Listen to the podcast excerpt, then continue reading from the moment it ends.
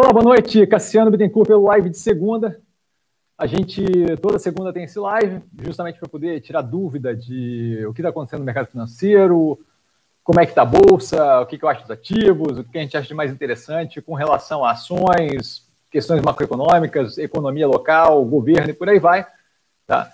Então, eu gostaria que vocês me dessem ali um ok de que o áudio está ok, um pouquinho de chiado normal que tem, o equipamento aqui não é o, propriamente o mais top do mundo, então, só para garantir que o vídeo não está travando, que está todo mundo conseguindo assistir.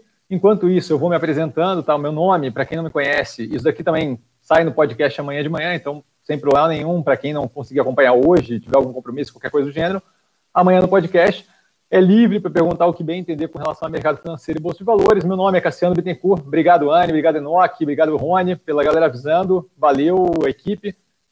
É... Meu nome é Cassiano Bittencourt, Sou formado em Economia pela Fundação Getúlio Vargas do Rio de Janeiro. Trabalhei um bom tempo pelo Itaú com análise de crédito corporate, empresas de grande porte, unidades externas, aí entra Uruguai, Argentina, é, Europa e por aí vai. Tá? E também com fundo de investimento offshore. E a ideia é justamente a gente ter aqui um espaço para poder é, comentar um pouco de bolsa e discutir um pouco mais. Então, eu já passo direto para as perguntas ali. Então, uma boa noite para o Rony, uma boa noite para o Ícaro. Rony, gostaria de ouvir uma análise sua da Cognia. Então, é, antes de mais nada, a gente tem uma análise, tem, tem uma análise da Cognia, que não era Cognia ainda, era Croton, um short view no canal, tá? Então, para quem quiser dar uma olhada mais nos números, está lá. Com relação ao setor e à empresa nesse momento, eu não vi o resultado que saiu, é, ainda não consegui dar uma olhada, bastante resultado saindo, ainda estou muito focado na carteira ali, tenho dado uma olhada em uma coisa ou outra, por enquanto, mas a princípio o que, que, eu tenho a dizer com relação ao setor. Né? A gente tem falado isso em algumas lives aqui. É, o setor é um setor ligado ali com educação, tá? depende ali das aulas é, ao vivo, ou então, na minha visão, eles teriam que dar um desconto ou fazer uma condição diferenciada. Se a pessoa fosse ter, por exemplo, aula de medicina por EAD, por ensino à distância, então isso daí deve complicar a operação. Nesse momento já é, já, já tem tido uma complicação e tem inclusive sido judicializada. Tá? A gente tem visto alguns processos aí correndo para justamente ou forçar desconto no curso, ou é, conseguir cortar o curso sem nenhum tipo de multa e por aí vai. Por quê? Porque a empresa vendeu um produto que foi o quê? Uma educação de quatro anos, ou seis anos, dependendo do curso ali, né?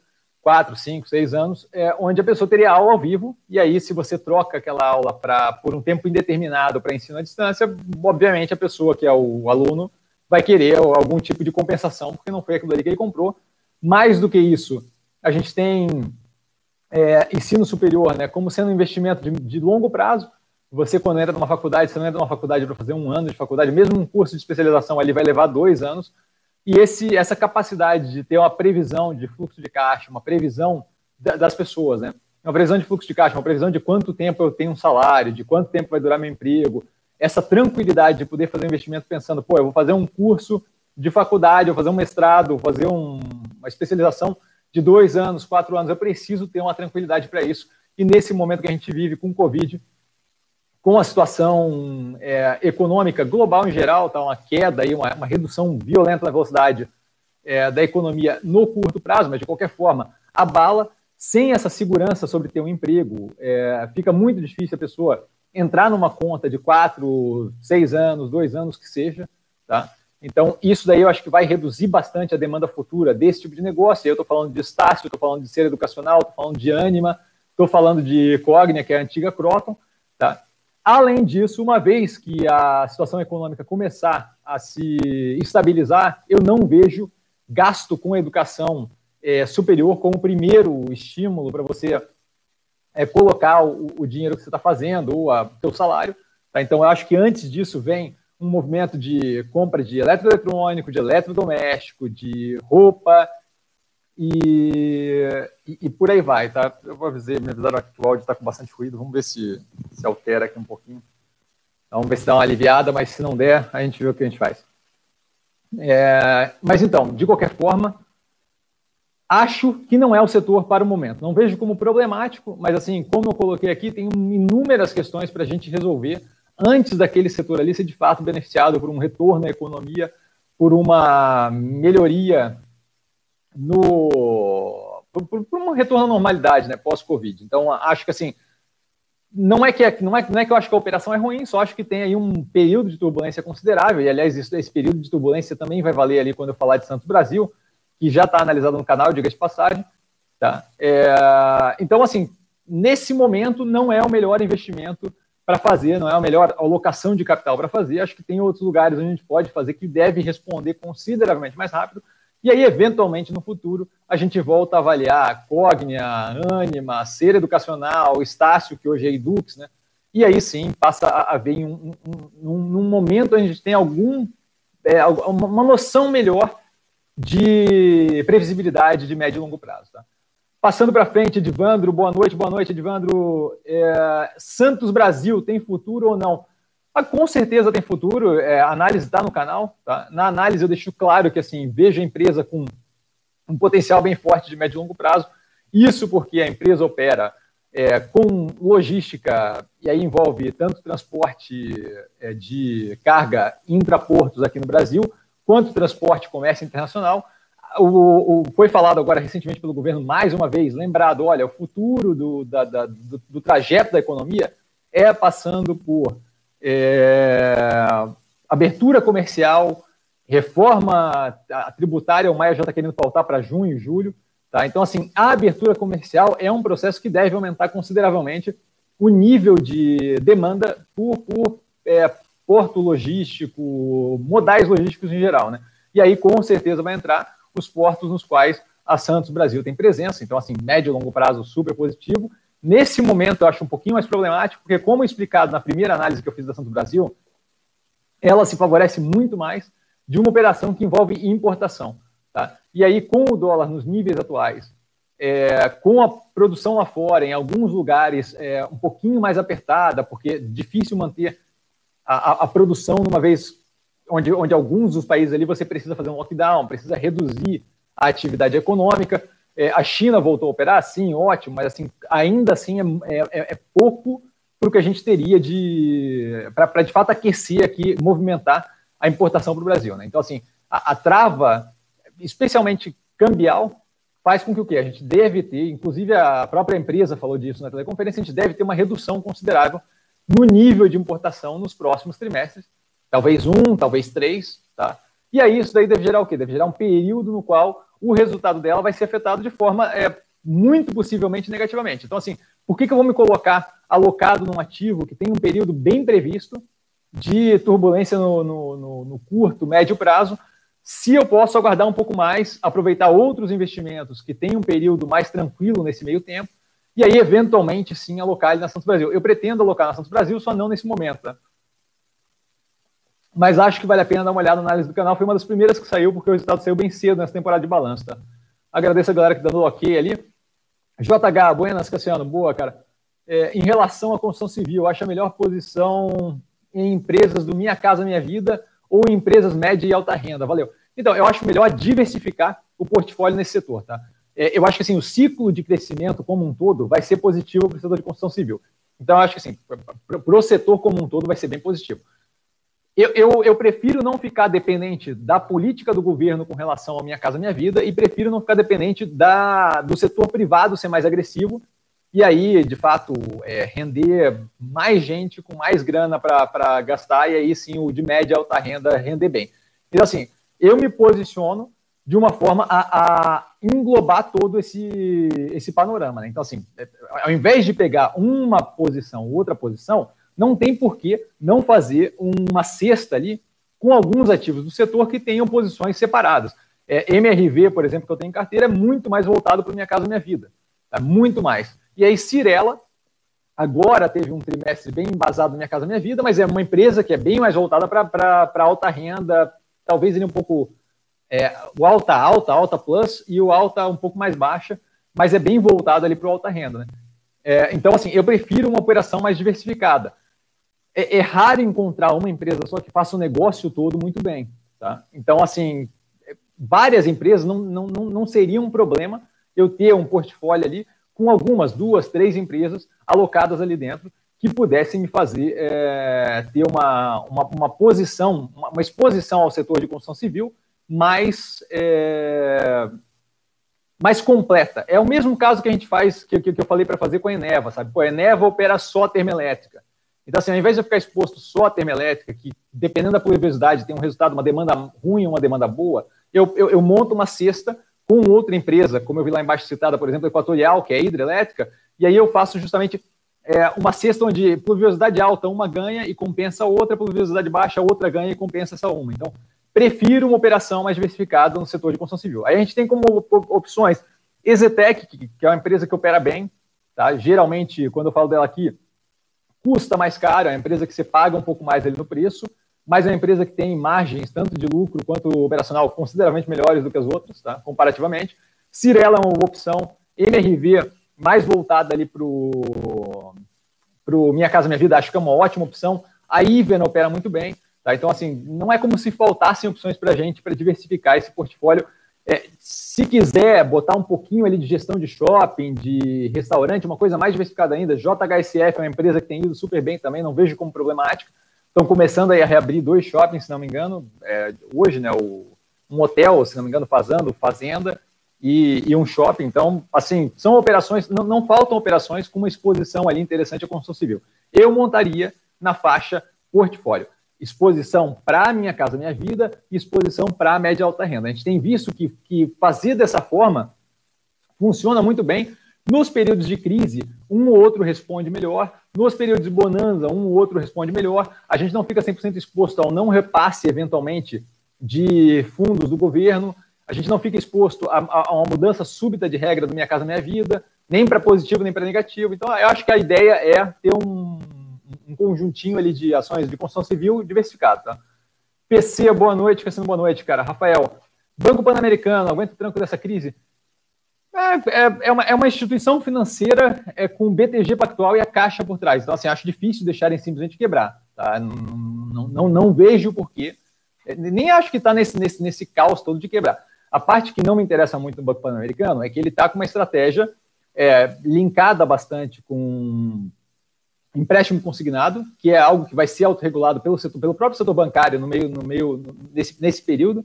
Isso porque a gente tem começado a ver o governo cada vez mais querer meter o bedelho na questão de juros abusivos ou oferta, ou marketing muito agressivo em cima de quem é aposentado, de quem tem é, é, o, aposentadoria junto ao INSS e, e, tem uma certa idade, acaba alavancando, encavalando ali dívida e acaba passando por um perrengue financeiro por causa de um marketing mais agressivo ou condições menos favoráveis de crédito consignado, dado que está atrelado a um salário que ele tem para receber do governo. Tá? Então, esse é um ponto que eu acho meio preocupante. Querendo ou não, a autorregulamentação sempre tem um custo, por menor que seja, porque mesmo que seja espremer margem, é problemático. Não acho que a crise é tanto ponto, é, é, acho que é mais a, a estratégia de negócio deles, Outra estratégia de negócio deles que eu acho que é, que é meio problemática é o quê? É a, é a vontade de ser um banco digital mais para uma galera é, mais baixa renda. Assim, tá? Eu acho que vai entrar em uma competição direta com o fintech, que tem um custo de operação bem menor do que banco normal, e também com as operações é, financeiras de banco, bancárias linkadas com varejo. E aí eu estou falando da operação que está para sair da Midway com relação à Guararapes, tá? a financeira da, da, da Guararapes, que é a Riachuelo, é, que está aí com o processo de abertura do banco, de transformar a financeira deles num banco, já sai, se não me engano, com 30 milhões de clientes. Então, assim, é super agressivo. A análise está no canal, inclusive, com um número certinho, tá? Então, acho que vai ser difícil bater de frente com uma operação que já está linkada com uma loja de departamento que, que o cara usa consistentemente, que já era meio que a fonte de financiamento dele, já tinha cartão Riachuelo, já tinha um crediário ali de uma roupa ou outra. A mesma coisa acontece com a Via Varejo, que é, inclusive, é mais amplo ainda, porque ali você compra móvel, você compra através do banquinho, né? você compra móvel, você compra é, eletroeletrônico, você compra eletrodoméstico e por aí vai. Tá? Então, tá, não, não, não sei qual é a capacidade de uma empresa dessa, de um banco desse, brigar de frente ali com essas operações que tem o varejo atrelado. Então, é, por, por, que, que eu vou me expor a, um, a uma instituição financeira que está se colocando, que tem como o, o, grande parte do trunfo ali um acesso, um, uma operação com a galera de, de, de, renda mais baixa e o consignado, uma vez que o consignado deve ser autorregulado, à medida que a gente vai passando o tempo, agora, por exemplo, não está muito em voga essa, essa, conversa, mas pouco, pouco antes do Covid estava. Tá? Não está agora porque o Covid é de fato o ponto principal. Não acho que a preocupação é aguentar o tranco da crise, não acho que a preocupação é falência. Como eu disse, tem duas instituições financeiras grandes por trás que não devem simplesmente largar aquilo ali a, a, a, ao, ao Léo, tá? Porém, entretanto, todavia, a estratégia deles não acho que é a mais proveitosa e, e eu estou comprado nas empresas que têm a estratégia parecida e que tem justamente essa condição a mais. Estou comprado em Guararapes, que tem a Midway, e estou comprado em Via Varejo, que tem o Banqui. Tá? Então, só, só não acho interessante, mas não acho que vá quebrar nem nada, não. Tá? Até porque não, não, não, não compensa deixar uma instituição financeira quebrar nessa situação agora com, com, um choque de curto prazo, você vai criar um problema de médio e longo prazo que não precisa. Então, acho que pouco provável que alguém vá deixar quebrar ali. Mesmo que fosse o caso de ter um resultado tão terrível que tivesse nessa direção, tá? Anne, boa noite, Cassiano, boa noite. BCKR, oi, Cassiano, oi, boa noite. Cassiano, boa noite, cara. Você utiliza o Traders Club TC? Não, não utilizo, tá? É, eu, eu, posto lá a live para a galera que, que, que tá lá, mas não utilizo, não. É, PC, boa noite, senhoras e senhores, maravilha, PC super educado. Ícaro, acompanhou a notícia da joint venture Plant Plus é, Food da Marfrig, sim, a notícia com a ADM, né, com a Archer Daniel Midland acha que alimentos à base de vegetal podem representar uma diversificação válida para as grandes do setor de proteína animal. Acho que com certeza é válido, tá? Acho que dá uma opção para quem não quer participar é, do setor é, de, de, de, alimentação baseada em, em, animal, né? Tem bastante gente que tem desconforto e incômodo com o fato de você ter que matar o bichinho para é, se alimentar. Não é propriamente não tem todo aquele apelo de ser mais saudável que se comentava há tempos atrás. Isso porque o que não tem de colesterol, por exemplo, na carne é, à base de planta, tem de sódio, tá? Então o nível de sódio ali é ridiculamente alto em todas essas Impossible Burger e por aí vai. Tá? Então não é, não é como se fosse necessariamente a opção mais saudável, você está trocando, na verdade, é gordura por sódio, é, em grande parte das opções. Tá? Então, eu acho que a perda desse apelo faz com que não seja tão interessante. Mas que, que, que vai ser uma diversificação interessante para quem não tem interesse em ter na alimentação é, animal, para quem é, é. E aí eu não entendo muito bem qual é a vibe de vegano, vegetariano, qual é a, quais são as diferenças, mas assim, para quem é desse, desse, desse movimento de não quero me alimentar de animal, eu acho que é uma diversificação interessante. Acho que vai, vai, não vai ser opcional daqui a pouco, sabe? A gente vai ter que ter é, algum tipo de diversificação em todas as empresas de, de, de, de, com cunho frigorífico, algo do gênero, e acho que o movimento da Marfrig de expandir portfólio nessa direção é super inteligente. É um movimento que não tem muito como parar. A gente tem inúmeros problemas na cadeia alimentar quando a gente fala é, da forma como a gente trata animal, da forma como a gente processa o alimento, da forma como a gente estoca o alimento. Então, assim, não é como se faltassem problemas ali. Tá? É, tanto é que a gente vê aí é, formação de inúmeras doenças nessa, nessa, nessa direção. A febre suína africana, por exemplo, é, uma das maneiras é você dar meio que farelo da proteína do, do, do porco para o porco de volta, sabe? Então, assim, não é propriamente a coisa mais, como é que eu vou dizer, mais, mais, mais sadia do mundo. Então, assim, a gente tem problemas para resolver e acho que uma das formas de escapar disso é justamente conseguir diversificar um pouco da operação nessa direção de proteína animal. É, acho que vale a pena focar nisso. Assim, foi bem comentado já recentemente que pô, não é propriamente o, o ser saudável já não é propriamente muito de um apelo, porque aparentemente o nível de sódio torna aquela carne não tão saudável assim. Mas tem todo um apelo na direção de sair dessa pressão de a forma como a gente trata animal, a forma como é, como é, como é tratada a, a proteína animal, a quantidade, por exemplo, de de antibiótico que se dá para frango e por aí vai. Então, a, a, a, ida na direção contrária de fazer um superbug, de fazer um, uma superbactéria ou algo do gênero, então acho que tem um apelo. Acho que vale a pena essa diversificação, acho que foi um movimento inteligente na Marfrig, tá? acho que ainda vai levar um tempo para esse tipo de coisa, começar a, de fato fazer uma marca mais forte no mercado de, de, de proteína animal, porque acaba sendo disputa, né? Como um todo, mas não acho, não, não deixo de achar que é uma, uma diversificação válida, acho super positivo o movimento. Paulo, é, boa noite, Cassiano, boa noite, cara. Tudo de bom para você e familiares. Cara, muito obrigado para vocês também. Para todo mundo aí, hein, galera. É, fale um pouco da Burger King, Guararapes e Embraer. Obrigado. Então, Burger King, analisada no sábado, postei no canal. É, só para dar uma palhinha, né? Tá no canal análise, é, acho que mais completo, vem com os números. Então foi, foi um resultado negativo, porque obviamente seria um resultado negativo. A gente tem muito, se não me engano, 70, 70 60 e poucos por cento das, das, das lojas fechadas, tá? operando tudo na base de delivery. É, e aí com os três aplicativos, com Uber Eats, com Rappi, com Uber Eats, Rappi e iFood. Tá? Então, assim, tem ali uma capilaridade, ela está começando a entrar com um projeto piloto de fazer entrega por conta própria. Isso daí me faz com que eu não tenha que pagar aquele desconto todo, aumenta a minha margem, super positivo, mas o resultado de curto prazo foi bem negativo. A alavancagem aumentou, o que acaba sendo reflexo de um movimento positivo, de aumentar a liquidez e reduzir o risco de insolvência. Esse movimento super positivo. Não me preocupa médio e longo prazo, acho que a gente acaba o, o período é, do Covid num, num, cenário de terra arrasada, onde a competição vai ser muito menor, porque só vão sobrar em grande parte as grandes. Tá? A gente vê várias empresas dessas é, que, que, operam estilo fast food, que são menores, que, que, que é, é uma que é, que é uma, uma, uma, lojinha ou qualquer coisa assim, ou o, o, hambúrguer que você come, tipo o hambúrguer podrão que você come. É, eu tenho aqui um perto de casa que adoro, ele está sobrevivendo, maravilha, acho ótimo, eu como lá desde que eu sou muito pequeno, então super ótimo, mas vão ter inúmeros desses que vão embora, sabe? É bar, restaurante, esses, esses negócios de fast food.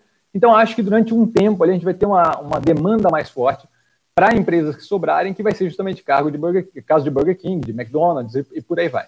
Tá? Então, assim, não, não vejo o longo prazo como preocupante, acho que o curto prazo é, é, era de se esperar e foi, de fato, um resultado bem negativo. Está analisado no canal, acho que vale a pena dar uma olhada. Com relação a Guararapes, a gente teve um, um, movimento também parecido, tá? não reagiu, por exemplo, tão bem quanto Via Varejo, que vinha num movimento muito diferente, já preparada ali com a integração de é, lojas físicas com com o online deles. Tá? Então, assim, não teve aquela reação toda. Tomou uma, uma, uma, porrada considerável também. A gente vê isso refletido no resultado, inclusive é isso que eu comento lá. Novamente, Banco Midway é, vai trazer ali uma, meio que uma fintech deles, um banco digital deles com 30 milhões, se não me engano, o número é 30 milhões, de clientes já lá dentro. Tá? Não é uma, uma, uma estrutura pequena. É, aquilo dali vai ajudar eles violentamente a poder usar produto financeiro para ajudar o cliente final e, por conseguinte, gerar faturamento para a Riachuelo, que é a loja ali que, que faz a, as roupas. Isso daí vai algum tempo até acontecer. Por quê? Porque a gente ainda tem que melhorar essa situação de pandemia global. Mas médio e longo prazo é uma empresa que também não teve dificuldade de puxar capital em mercado. Tá? Então, assim, é, não, não vejo como problemático. Novamente, vale a pena dar uma olhada na análise do canal, porque leva muito mais a fundo no resultado mas, só para dar uma noção, não me preocupa no longo prazo. Acho que a operação de transformar financeira em banco é muito positiva e acho que vai ajudar a, a, operação como um todo assim que a gente sair disso. Até sair disso, vai ser um negócio meio truncado. Tá? Se eu tivesse caixa, eu comento acho que nas duas análises, se eu tivesse caixa, eu estaria fazendo preço médio para baixo nas duas, porque é uma operação que agora não vai, é, talvez, me dar grande diferença. Uma vez que sair um antiviral, um tratamento. Só baixar aqui um pouquinho. Uma vez que sair um antiviral, um tratamento é, por sorologia ou uma vacina ou qualquer coisa do gênero, a gente vai ter um boom gigantesco ali, porque uma vez que a gente tiver qualquer noção de normalidade ou de controle da doença, a coisa muda completamente. Tá? Então, acho que são operações médio e longo prazo bem interessantes. Com relação à Embraer, é, o setor de aviação é um setor que já estava complicado antes. Ela, naquela operação toda com a Boeing, acho que ficou ali um, um buraco considerável, porque aquilo ali não é o tipo de coisa que acontece do dia para noite, então tem um custo. Inclusive, ela estava tentando brigar ilegalmente, judicialmente, com a Boeing pela, pelo ressarcimento de parte daqueles custos, porque para você fazer uma merger, para você fundir duas empresas daquele tamanho, pelo menos uma joint venture fora, fazer aquele tipo de operação custa, porque você tem que ter consultoria, você tem que ter análise do processo, de como vai ser, de como é que vai encaixar, de qual vai ser o plano futuro, e blá, blá, blá, e negociação, e aquilo ali tudo custa uma grana do caramba. Isso daí eu acho que sugou uma energia da empresa, o setor já não vinha bem, hoje saiu, eu vi por acaso um gráfico, saiu o resultado dela com um prejuízo violento, e aí no gráfico mostrava que trimestre a trimestre ela já vinha tomando porrada há bastante tempo. Porque é um setor que já não vinha com uma grande força, tá? o setor de aviação já não vinha com uma grande força. A gente vê é, todo um movimento de redução de voo por causa de questão climática, por causa de combustível fóssil, que não deixa de ser questão climática, é, o, tem, tem, tem um, um, peso gigantesco na mudança dos hábitos, é, tanto empresariais quanto pessoais nossos, para que a gente polua menos o, o, ambiente. A gente tem visto isso refletido. Outra coisa é assim, a, as operações aéreas, elas são operações que têm que trabalhar cada vez com mais competitividade, cada vez com uma margem mais apertada. Isso daí não, não permite propriamente aquela aquele negócio de esbanjar, que era o caso, por exemplo, da Emirates comprando o A380 como se não fosse nada. Então, assim, eu não vejo a operação dela como a operação mais interessante daqui para frente. A gente pode ter uma redução no tamanho dos aviões que são usados, porque é, a aviação talvez fique mais regionalizada, mas eu acho que é uma aposta bem arriscada tá, para ter ali alocação num ativo que já vem há algum tempo meio mal das pernas, tem é, avanço tecnológico que eles fazem, eles têm uma operação de engenharia super forte, eu acho ótimo. Tá? Mas assim, isso daí já está precificado ali. É, se, eu, se eu tenho uma operação que é muito boa, que é tecnológica, que é brasileira, que tem engenharia forte, blá, blá, blá é, aquilo dali já está no preço, eu preciso saber o que, que vai fazer aquilo dali melhorar no, no médio e longo prazo. E esse melhorar é que eu não vejo. Como eu não vejo esse melhorar, ah, agora deu uma empolgação recentemente porque parece que a Rússia ou a China tem interesse em entrar ali na operação. Eu não sei o quanto o governo vai ficar tranquilo de deixar a Rússia ou a China entrar numa operação que envolve um, um, um, polo tecnológico brasileiro, que é um dos que a galera mais se orgulha aqui no Brasil, que é a Embraer, a empresa de tecnologia brasileira, blá, blá. Não sei o quanto isso vingaria. Outra coisa é, a que preço a galera vai querer entrar ali? Porque eu não, não, não acho também que é joia da coroa nem nada, tá? Então, assim, eu não tenho interesse em estar nesse tipo de operação, eu prefiro outros setores que mostram um longo prazo mais promissor, no sentido de evoluir. O caso de proteína animal, tem um déficit violento de proteína animal no mundo. O caso de construção civil, a gente deve ver um ciclo de construção civil positivo crescendo no Brasil. É, varejo teve um desconto violento recentemente, deve dar uma recuperada considerável assim que a gente tiver uma noção de normalização no mundo. Então, assim, eu, eu, eu não tenho interesse numa operação onde ela, ela gira em torno de algo que tem uma palavra em, se não me engano, em. Ai, peraí só um pouquinho. Tem uma palavra em, em finlandês ou em sueco que descreve a vergonha que você sente de voar por causa do mal que você está fazendo para o meio ambiente. Então, assim, não, não sei se esse é o tipo de empresa que eu quero no meu portfólio. Tá? Então, nesse, e a empresa não vem nem operando bem, a empresa vem operando mal consistentemente há algum tempo. Não acho que vale a pena, cuja oportunidade, certo? É, o capital que eu, que eu aloco ali em Embraer é um capital que eu não estou colocando em outra operação que tem um outro nível de potencial médio e longo prazo. Tá? Então, não tem interesse nenhum na, na, na operação.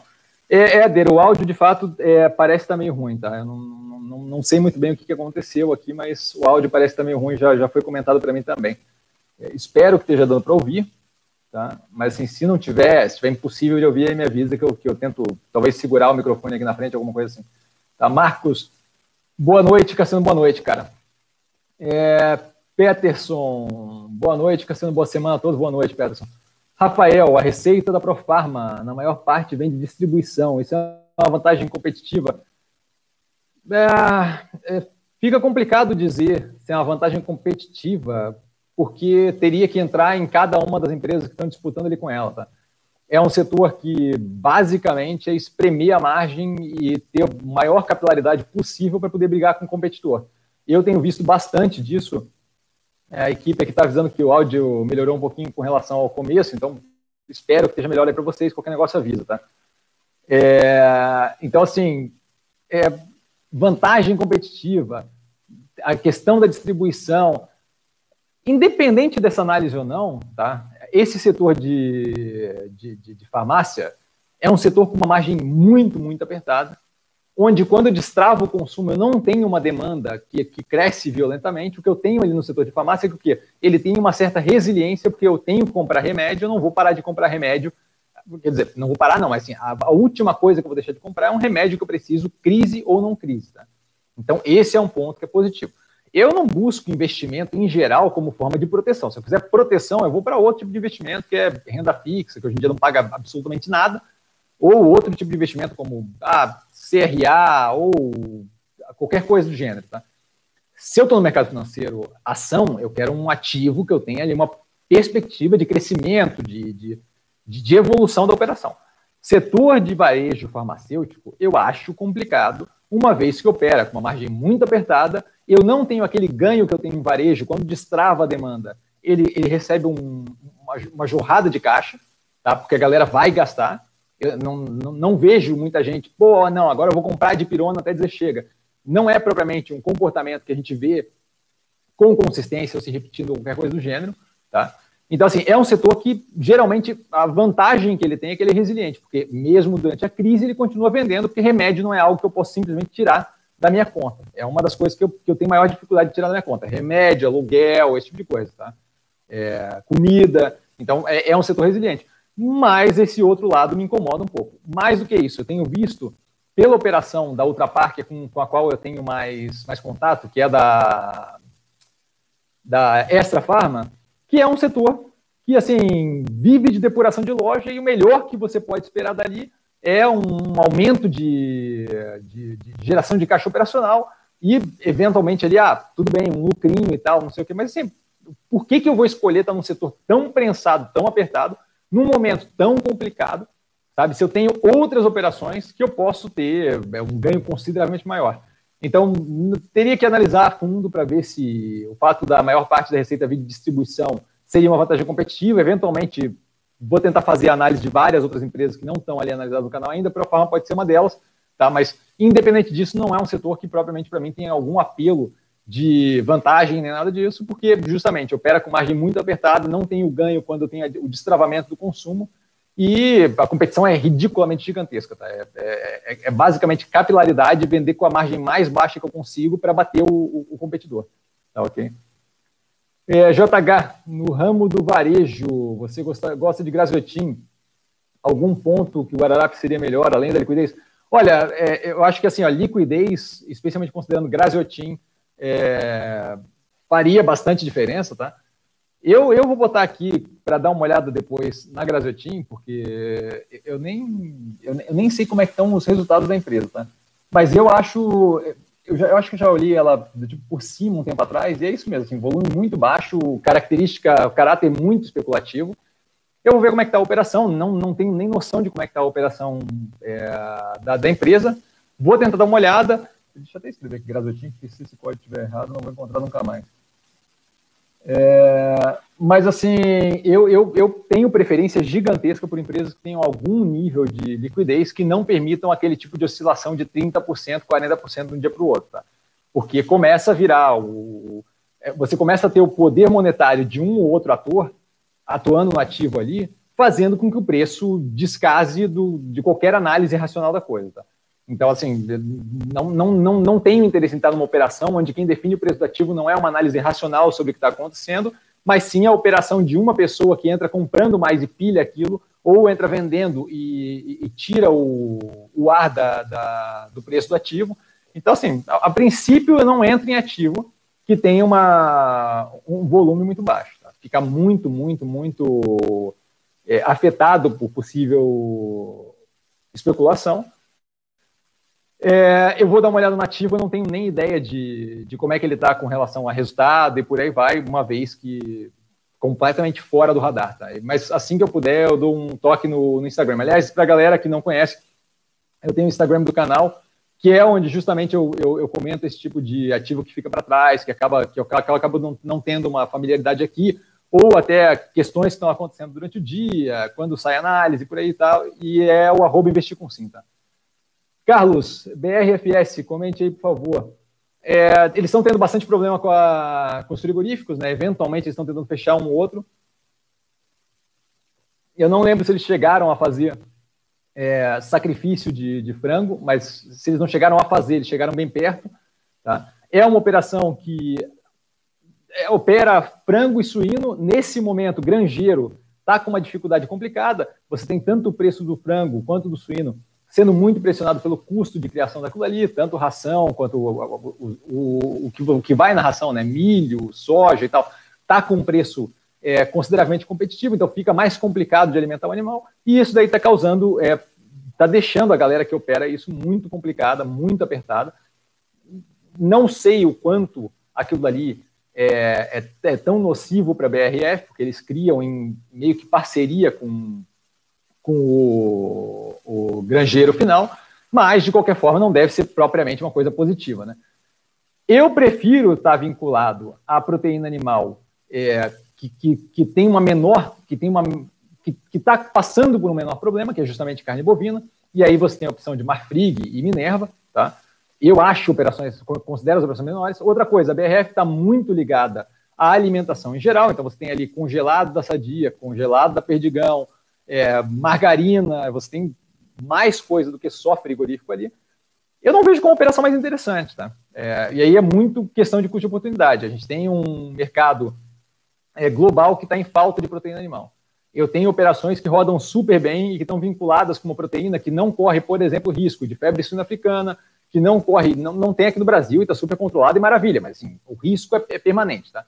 E a BRF não tem operação só aqui no Brasil, ela tem operação em outros lugares também. A, gente viu ela comprar uma fábrica, se não me engano, agora recentemente no Oriente Médio. É, então, não é só operação aqui. A gente tem é, a possibilidade de gripe do frango, que é outra coisa que já teve aqui no Brasil e pode vir a voltar. A gente vê alguns focos na Europa e por aí vai. Eu tenho o, o, o, bovino que não tem nenhum desses problemas nesse momento, está rendendo super bem, a gente vê exportação crescendo, saiu aí os números, saíram os números de exportação de maio, foram super positivos, foram 33% acima dos números de abril, e o, o, número mais alto desde de novembro, dezembro, que era justamente onde, o, onde a arroba do boi chegou a 210, 230, 250, dependendo do negócio que você pega ali. Então, assim, não é que eu ache a operação ruim, não tem, tiveram problemas tempos atrás, eu tenho que ver os números mais a, esse, esse último resultado agora. Não é que eu ache a operação negativa, é que assim, eu não vou ter várias operações dentro do setor de frigorífico e eu prefiro 200 vezes mais Minerva, em segundo lugar uma Marfrig, onde eu consigo é, centralizar o meu risco num animal só, um animal que não tem problema com gripe aviária, com febre suína africana, e um animal que está respondendo super bem quando a gente olha a balança comercial brasileira, quando a gente olha o nível de exportação que está tendo. Tá? Então, é, por que, que eu vou me colocar numa operação que, que, que não está no mesmo nível que, a, que aquela dali que eu estou operando? Tá? Então, eu estou muito comprado em Minerva, não tenho nenhum interesse em DRF. Tenho um short view no canal, tá? se quiser ver onde eu falo um pouco mais da operação. A operação é bem grande. Tá? Então, vale a pena dar uma olhada. Assim que possível, dou uma olhada nos números recentes que saíram e aí faço uma análise mais aprofundada. Tá? Darlan, boa noite, mestre. Qual a sua opinião sobre leve? Mali Metal Leve é uma empresa que eu tive em carteira. A autopeça, a operação na Argentina vem sofrendo há algum tempo. Não, não, não vejo como propriamente problemático, é, mas a operação, é, se a gente, como, como eu disse, assim, a gente veio, viu o governo falando hoje que a ideia é justamente manter o planejamento pós-Covid de o quê? Reforma, então reforma tributária, administrativa, é, desburocratizar, e um dos pontos que eles citam como importante para o Brasil é justamente a abertura de mercado. A gente deve ver cada vez mais abertura de mercado. Com a normalização do Covid, a gente deve ter uma, uma retirada do capital que fugiu para a segurança. E aí, um dos fatores de segurança é o dólar. Então, esse dólar deve dar uma arrefecida considerável. Uma vez que esse dólar arrefecer um pouco mais, a gente deve ver o quê? Competição com abertura de mercado entrando mais forte aqui no Brasil, o que deve pressionar a margem de empresa brasileira que trabalhava protegida por barreira de importação através de tributos. Tá? Um dos setores que trabalhava assim era setor de autopeça, setor de setor de autopeça, bem de, bem de produção e por aí vai. Tá? Esses setores trabalhavam muito tempo aqui no Brasil protegidos por barreira de importação. Essas barreiras de importação já tinham sido retiradas no final do ano passado através de portaria do governo direto. Tá? Isso deve ser um movimento que deve se manter.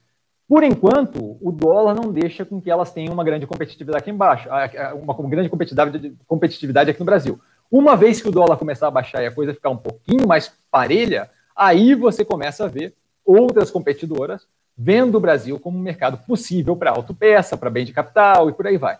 Nesse momento, acho que é in inevitável que empresas como Tupi, Mali Metal Leve, é, Yoshi Maxion, todas as empresas que devem ter uma competição aumentada aqui no Brasil. Aí você fala, pô, mas elas produzem melhor, e a Leve tem projeto com carro elétrico e por aí vai. Eu acho ótimo. Mas, assim, competidor, querendo ou não, que seja por qualidade, que seja por é, presença no mercado, que seja por uma nova opção, que seja por um preço mais barato, ele vai tornar o mercado mais competitivo. Então, ou vai perder volume ou vai perder margem. Um dos dois vai perder. Tá? Ou vai, eventualmente, eu não acho que é o caso para malha metal leve, porque eles primam por qualidade, mas pode vir a reduzir a qualidade para poder reduzir custo. Tá? Ah, então, assim, por que, que eu vou me colocar num, nesse setor que nos próximos trimestres deve ver uma situação mais apertada por abertura comercial é, brasileira que já foi dito pelo governo inúmeras vezes que é a intenção dele, sabe? Então eu saí da Mali Metal Leve quando aquele acordo União Europeia-Mercosul começou a andar para frente e eu não tenho interesse de entrar lá até que isso se estabilize. Eventualmente a gente vai entender qual é o nível de competitividade, qual é o nível de competição onde vai se estabilizar. Mali Metal Leve, as novas entrantes do mercado, outras operações. A hora que isso se estabilizar, aí sim a gente vai ter uma noção do, do, do, preço justo pelo ativo, do quanto ela vale, do qual é o potencial de crescimento. Até lá não tem interesse, porque a gente deve ver um período, uma vez que isso estabilize, uma vez pós-Covid, a gente deve ver um período onde as margens vão começar a cair, os volumes vão começar a cair, a gente vai ver a operação cada vez mais apertada. Tá?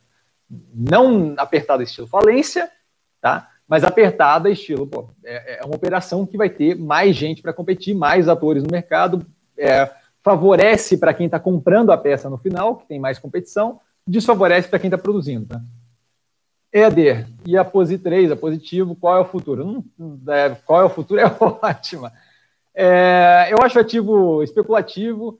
Não sei se operação de produção de computador, eles têm, se não me engano, uma parte de educação no Brasil, é a operação que eu escolheria. Tá? Eu, se fosse investir em tecnologia daquele gênero, não acho que o Brasil é o é, é o é, é, é, o forefront, é o, é o que está na frente assim para esse tipo de coisa. Então assim, é dado que isso daí raramente tem, a gente viu também portaria nessa direção de tirar tributo para bens de informática, celular e por aí vai aqui para o Brasil. Tá? É, a barreira geográfica é muito pequena. Tá? A gente vê que a galera aqui no Brasil usa celular Samsung, iPhone e por aí vai. Tá? Então, assim, a barreira de, de, de, de, a barreira geográfica, a barreira de proteção é muito pequena. Eu, eu não, não, não, vejo qual é a lógica de entrar numa operação ligada, vinculada com tecnologia, com montagem de, de computador, com esse tipo de coisa, numa, numa empresa que é, não é propriamente pole position, não é uma das, das, das conhecidas do, do, do, do setor. A gente tem claramente, desculpa pelo barulho aí, galera, é, a gente tem claramente ganho de escala, ganho de produção de escala quando a gente tem maior tamanho. Então, assim, quanto mais eu produzo, melhor eu uso uma fábrica, menor eu tenho o custo do, do, do, do, produto final. Eu, honestamente, vejo assim, ó, quanto mais o dólar começar a reduzir, pior fica para empresas que fazem esse tipo de, de, de, operação aqui no Brasil. Mais do que isso, o volume é muito baixo. A gente viu o preço oscilar é, no final do ano passado, se não me engano, assim, final para o começo do, desse ano, é, muito agressivamente, por quê? Porque a galera especula. Então, assim, é, é, se, eu, se, se, se, rola especulação e o preço começa a oscilar de forma descasada, não tenho mais como dizer quanto é que aquele ativo vale ou não vale. Vai ficar muito complicado precificar se grande parte daquilo ali é gente brincando de botar dinheiro para dentro, tirar dinheiro, botar dinheiro e tirar dinheiro. Então, não tenho nenhuma interação, nenhum interesse no, no ativo. É, vou botar aqui para eventualmente dar uma olhada se der tempo, mas eu nunca nem parei para olhar as contas do ativo. Tá? Está anotado aqui, eventualmente, quando eu puder, eu dou uma olhada, mas assim, é ativo que está fora do meu radar completamente, é especulativo, o setor não é o mais interessante, dado que a gente está falando de Brasil, tá? Você quer, quer uma operação. As operações que fazem, que trabalham com o computador, estão indo na direção de serviço. Então, assim, eu, não, eu acho que está muito na contramão do planeta, tá? É, Rony, valeu, show, maravilha. Darlan, o que você acha de JHSF? Como eu falei antes, é, acho bem positiva a operação. Gosto bastante que eles tiveram um aprendizado considerável nessa crise que a gente teve do setor de construção civil dois, três anos atrás, onde eles se colocaram numa, numa, numa posição financeira que, de fato, é, causou ali um aperto na operação como um todo, e agora eles voltaram a fazer é, recentemente incorporação, né, construção civil novamente, como parte das operações que eles têm, de uma forma muito mais racional. E aí eu acho que ficou muito interessante, porque é uma empresa que já tinha uma diversificação para restaurantes, alta renda, que não deve ter uma perda salarial, de massa salarial muito grande, não deve ter. É, não, a galera que come no fazendo não é a galera que perde emprego, que é, tem aperto no monetário, nem nada disso. É uma galera que tem grana, que tem bala. Tá? É, então, assim, acho que isso favorece bastante a retomada, uma vez que comece a reabrir a operação. Tá? Não é gente que vai deixar de comer lá porque o mundo está passando por um negócio, por, por uma pandemia, qualquer coisa do gênero. Não é o cara que vai perder a, o salário dele no, no, no, curto prazo. Tá? Então, isso acho positivo. As operações de shopping são também é, o Cidade Jardim, ali, por exemplo, alta renda, altíssima renda. A operação de aeroporto executivo é quem voa de jatinho não vai parar de voar de jatinho. Então, é uma operação que, em geral, deve retornar a patamares muito próximos do que operava antes, muito rápido, com muita velocidade. Isso eu acho que faz ela ficar muito interessante comparativamente com outras operações de gestão de restaurante ou construção civil e por aí vai. Então, gosto da operação. Tá? Tem um short view no canal, é, onde eu analisava a operação dela, tem que ver como é que vai ser esse resultado agora recente, mas essa é uma das que está bem próximo da fila para fazer análise, porque é uma operação que eu acho bem interessante, é, nem que seja só para analisar mesmo, eu acho que é bem interessante a operação, a, a forma como a empresa opera. Tá? É, bem curioso para ver como é que eles, como é, como é que eles foram nesse, nesse trimestre. Rafael, é, na sua opinião, Valid ainda pode se destacar no setor dela, embora exista perigo das gigantes de tecnologia tomarem o mercado dela. Então, eu tenho análise do short view da Valid no canal. O que eu comento é justamente esse teu ponto de que tecnologia não tem barreira geográfica. É como não tem barreira geográfica, a gente deve ver se o setor no Brasil ficar interessante, as grandes vão vir aqui tomar o setor, vão, vão vir aqui tomar o mercado, e aí você fica, fica muito complicado, você com o tamanho da Valid, querer brigar com Google, com Tencent, com Apple e por aí vai mais do que isso, ela tem um vínculo considerável com é, intermediação financeira. Acho que é o setor que, novamente, cada vez mais sendo dominado pela, pelas grandes. Se eu tenho Apple Pay no meu celular, eu não tenho por que ter qualquer outra forma de pagamento. Aquilo ali cadastra tudo quando é meu cartão e, e, e passa direto, sabe? Então, assim, a, a, outra coisa, quando eu tenho uma Apple da vida, eu consigo fazer aquilo ali num custo consideravelmente menor do que uma empresa que tenha menor porte, porque eu tenho é, volume gigantesco. Então a margem para mim pode ser muito pequena e mesmo assim dá grana. Empresas como Apple, como Microsoft têm tendido aí na direção de prestação de serviço. Tá? Tencent também, é, que é chinesa. Então, são empresas que estão cada vez mais com gosto por esse setor. Eu acho problemático, não tenho interesse.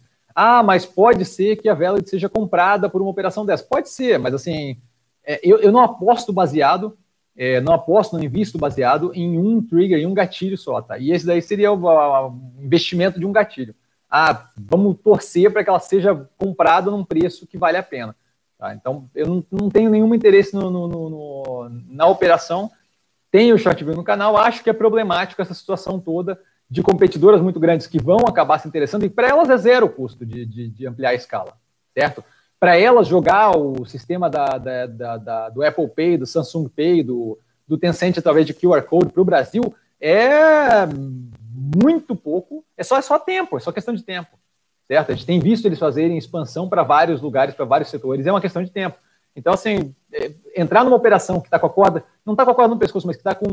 É, é, tá, tá, tá numa direção onde a competição pode ficar muito agressiva do dia para a noite e simplesmente dizimar ela. não vejo porquê alocar capital nesse tipo de coisa. Investimento, a ideia do investimento é justamente construção de patrimônio médio e longo prazo.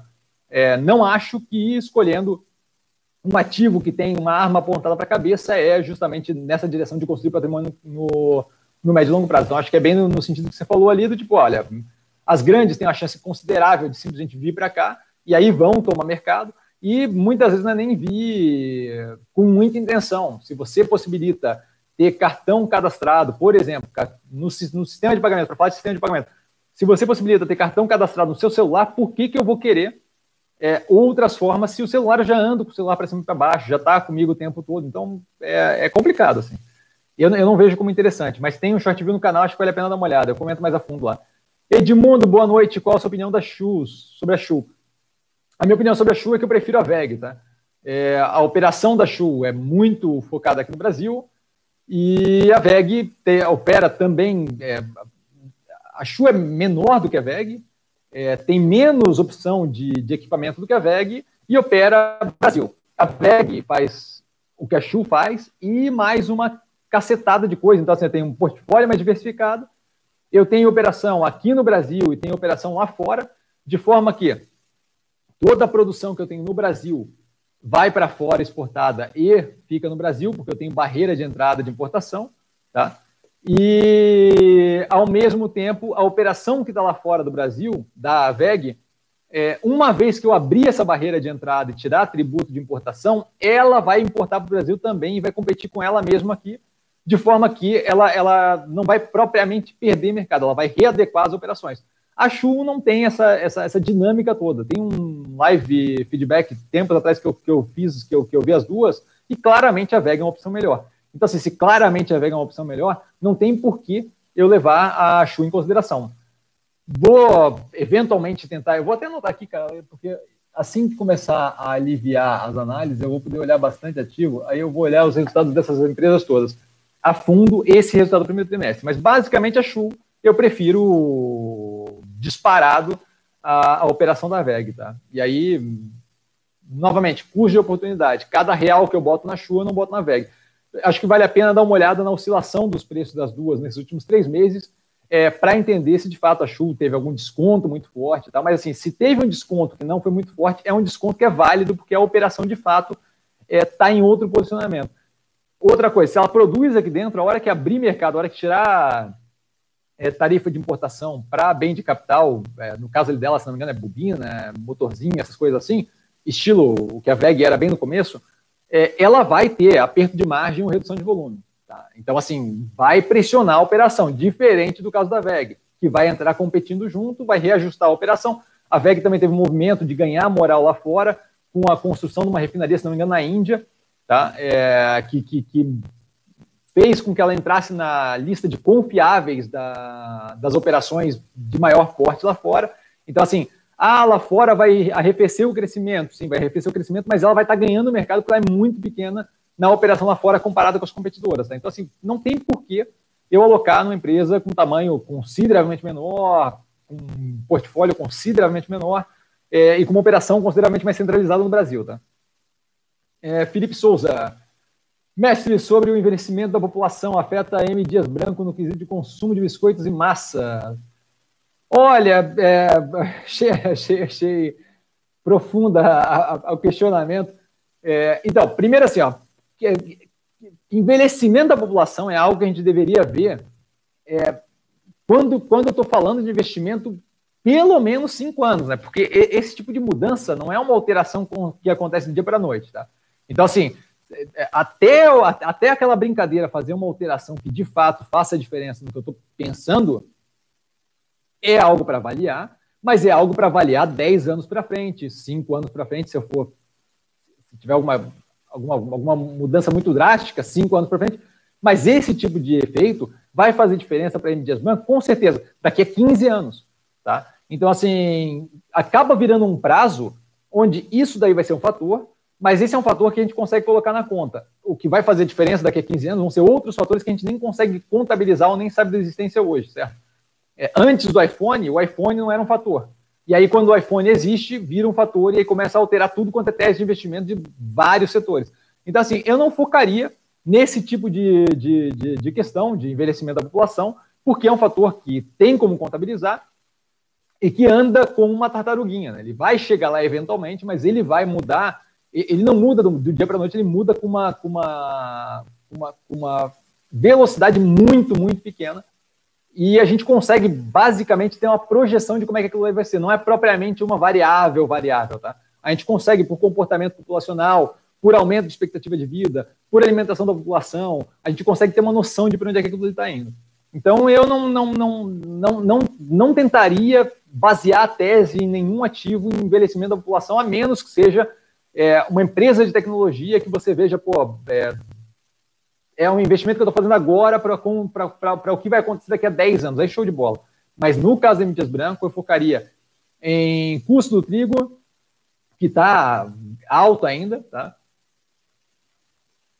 No que, que acontece a hora que liberar as pessoas a voltarem à vida normal, porque daí todo esse bônus que ela teve nesse trimestre, por causa da galera ter ficado em casa e ter consumido mais biscoito e, e massa, esse negócio vai voltar ao normal, e a hora que voltar ao normal, quando você fizer o comparativo, vai dar para ver o estrago que vai fazer no resultado.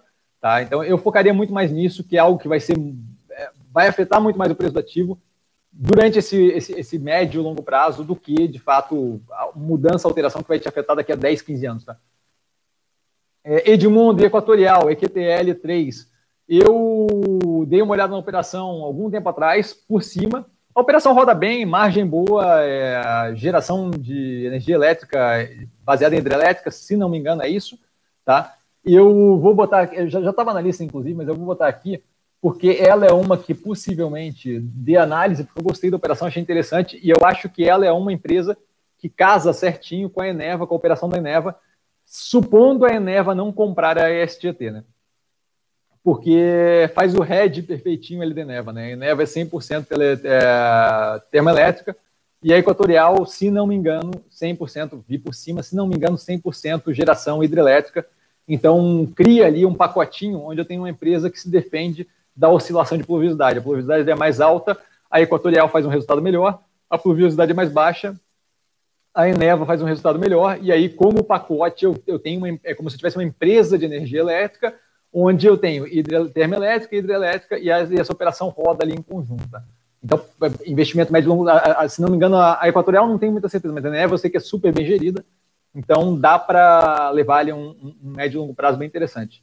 É, para entrar mais a fundo, eu vou ter que dar uma olhada no, no resultado que saiu agora, tá? Mas não, não vejo por que, que teria grandes problemas, uma vez que ela trabalha com geração é, de energia elétrica através de, de hidro, tá? Não vejo por que, que seria, seria um, um grande problema. É, Juan, é, boa noite, Cassino. Boa noite, cara. Tudo bem? Tudo ótimo você. O que você acha de Alupar, Alup 11? Então, eu dei uma olhada em Alupar e comentei um tempo atrás no Instagram. Me fizeram a pergunta. A gente tem ali Alupar, é, e TRPL, né, Transmissões Paulistas, a ISA CETIP, que são meio que as empresas que estão meio ali bem no mesmo setor, né, transmissão de energia elétrica. Então, é cash elas compram a operação, é, ganham o, o, leilão, montam a operação, né, em grande parte das vezes, eventualmente compram a operação por outra já, mas montam a operação de transmissão toda, e aí botam aquilo ali para rodar, energizando a, a, transmissão, e aí a partir dali começam a receber o RAP, que é a, a receita que o governo paga por, por, aquele, por aquele serviço prestado. É, eu gosto do tipo de operação, eu só não vejo muito.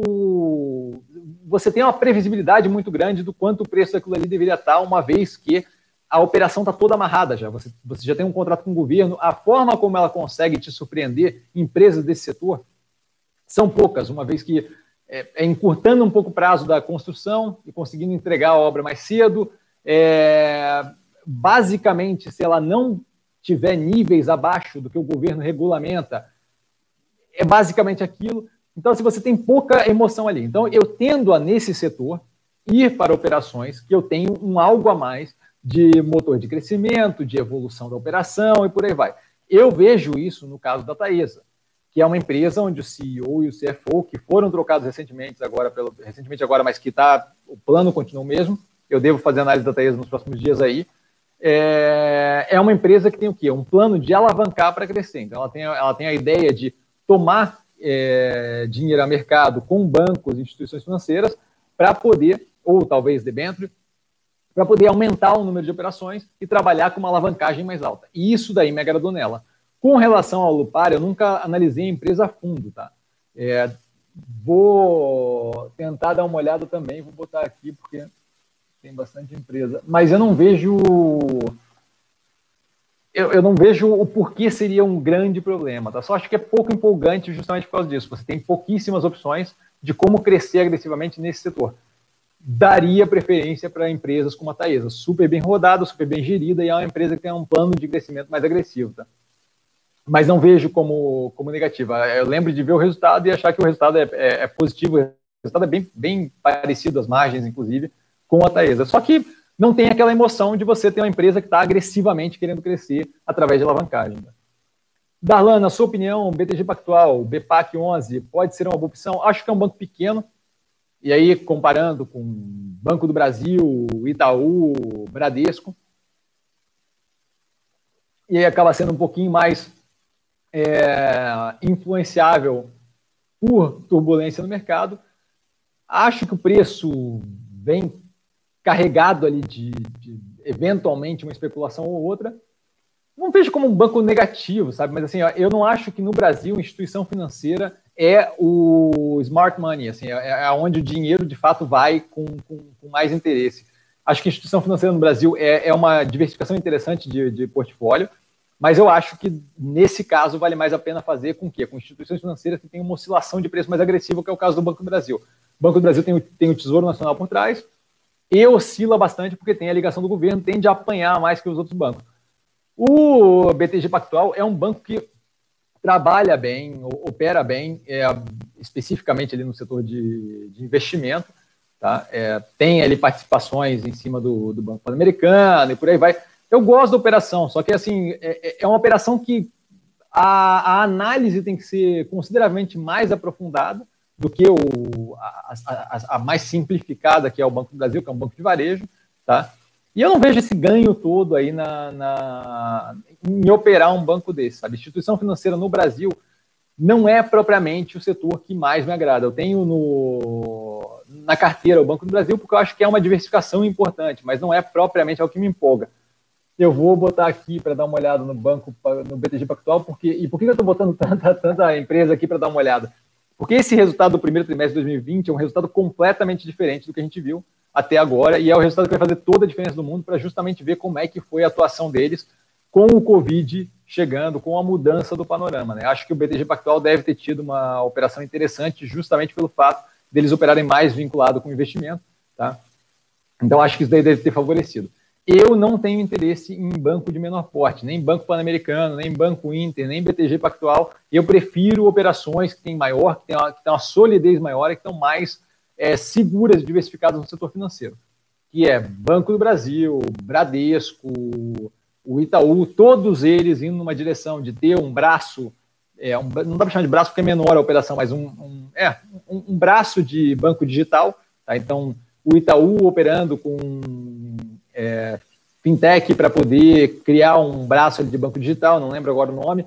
O Itaú com a Cubo, que é uma incubadora de startup, o Bradesco com o Next, que a galera sempre me lembra aqui que o nome do banco é Next, que, que é possível, inclusive, que, que, que role um spin-off, né, que, que, ele, que ele saia debaixo do Bradesco e vire uma instituição é, própria. Não, não vejo por que tá, assumir risco em operações de, de, de bancos de menor porte. Outra coisa, assim, o André Esteves é, não, não, não, não passa uma tranquilidade muito boa com relação ao banco. Né? Eventualmente, ele está envolvido em algum pepino e a galera faz busca no banco e não sei o que e por aí vai. Então, assim, aquilo ali, aquilo ali não ajuda, né? aquilo ali não, não, não, não propriamente colabora para uma tranquilidade na operação do banco, certo? Ainda não sei o que aquilo ali vai dar, não gosto de me meter em operação que eu tenho esse tipo de risco, tá? É um risco judicial ali que eventualmente pode em alguma coisa. Ah, mas não é nada, Cassiano, não sei o quê. Ninguém sabe se não é nada e daí tem que ver o que vai acontecer, tá? Eu espero ter sido claro aí, Darlan, assim que possível, eu dou uma olhada mais a fundo no banco, tá? LGTL, boa noite, Cassino, boa noite. Cara, caso venha a tributação de dividendos, Itaúsa seria tributado duas vezes, quem tem seria melhor migrar para Itaú? Não, olha, ninguém vai ser tributado duas vezes, tá? Você não. Acho. Não vamos dizer que é impossível, tá? Mas assim, eu acho muito, muito, muito pouco provável que você vá fazer bitributação em qualquer sistema de qualquer coisa, tá? Então, assim, se fosse é, ter esse, essa questão de, de, de passar. Primeiro, assim, é, é um baita si, né? Mas se tiver esse, essa questão de tributar dividendo mais agressivamente, eles não vão deixar. Eles vão ter, ter algum tipo de mecanismo que não deixe com que você tribute duas vezes a mesma coisa. Né? Então, assim, eu acho pouquíssimo provável que chegue num ponto onde a gente tenha é, cada etapa que passa vai ter uma tributação diferente. Tá? É, então, então, acho isso pouco provável. Acho que esse, esse negócio de dividendo deve passar. Eu acho que, nesse caso, a controladora, o, a controladora aqui, no caso é a Itaúsa, né, que está ali como controladora do. Que, que, tem participação no negócio, eu acho que ela conta como sócio final e a partir dali para cima não tem mais esse negócio de, de tributar mais uma vez dividendo. Mas daí, assim, teria que ver como é que vai ser o. Como é que vai ser o, esse projeto de lei, como é que ele vai andar, se ele vai andar, como vai ser. Querer adivinhar o que vai acontecer no, no, no legislativo é muito complicado. Tá? A gente está vendo aí que tem coisa que fica presa lá trocentos anos. Não acho que tem um estímulo muito grande agora para fazer esse tipo de movimento, tá? especialmente num momento onde a, a gente tem outras coisas para resolver. Tá? Tem Covid para resolver, tem reforma para resolver. Não acho que isso é prioridade mesmo que passasse, não acho que iam deixar de bitributar as coisas, porque não faz nenhum sentido lógico você tributar duas vezes a mesma coisa. Por quê? Porque a controladora não tem uma função operacional, certo? A controladora não está produzindo nada, não está prestando nada, ela está ali pura e simplesmente como um guarda-chuva para ter a operação de várias empresas embaixo daquilo ali, é como se fosse um é como se fosse um, um private equity, um fundo de investimento, tá? Então, não acho que isso daí seria tributado dessa forma.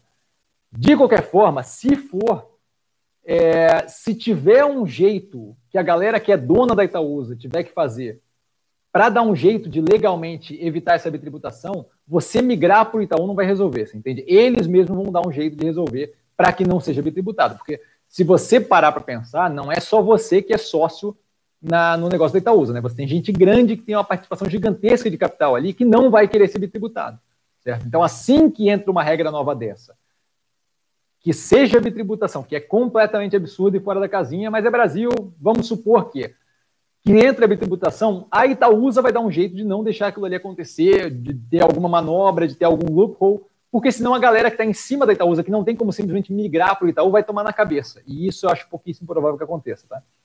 Então, é, mesmo que o lobby não dê certo, eu acho pouquíssimo provável que isso daí aconteça no, no, no ponto final, tá?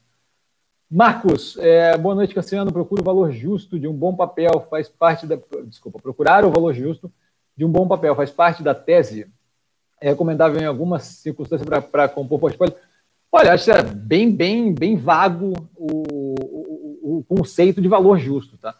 É, o que a gente está fazendo o tempo todo é procurar justamente ativos que estejam casados com o que deve acontecer com o papel, com a forma como a operação opera, com o médio e longo prazo daquele ativo, com como o setor está alocado, com como a macroeconomia se relaciona com, aquele, com aquela empresa, com as competidoras, com aquele setor.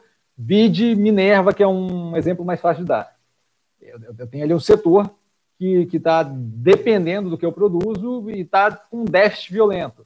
Eu tenho uma empresa que está sendo muito bem gerida há algum tempo, vídeo Red Cambial e o resultado que a gente teve no último trimestre. Eu tenho é, o Brasil como a arroba mais barata do produto que eu revendo no mundo todo. Então, assim, são várias questões que botam ali conjunturalmente a empresa num bom, num bom, num, num, num, numa boa posição para aproveitar aquilo ali médio e longo prazo. Tá? Aí, assim, ah, eu vou procurar valor justo de um bom papel. É, eu preciso de um pouquinho mais de dados do que você está querendo dizer com procurar o valor justo de um papel se eu vejo ali, na, no, no, caso da Minerva, se eu vejo uma possibilidade de melhoria da operação, de crescimento da operação, aquele preço deveria acompanhar aquilo com o crescimento do preço. Tá? Então, assim, é, eu, eu, eu, não, não sabendo ainda o que você quer dizer com valor justo, eu vou o quê? Eu vou esperar para pegar no fundo do, do, do, do, no preço mais baixo que eu posso? Não, eu vou compondo o portfólio. Tá? Então, ao invés de eu procurar valor justo do papel, não sei novamente se é isso que você está querendo dizer, mas ao invés de eu procurar um preço correto no qual eu devo entrar, eu começo a alocar na empresa. Se o preço cai a mais e o mercado acha que aquilo não vai para frente, ou qualquer coisa do gênero, eu começo a construir é, a minha posição para baixo fazendo o preço médio.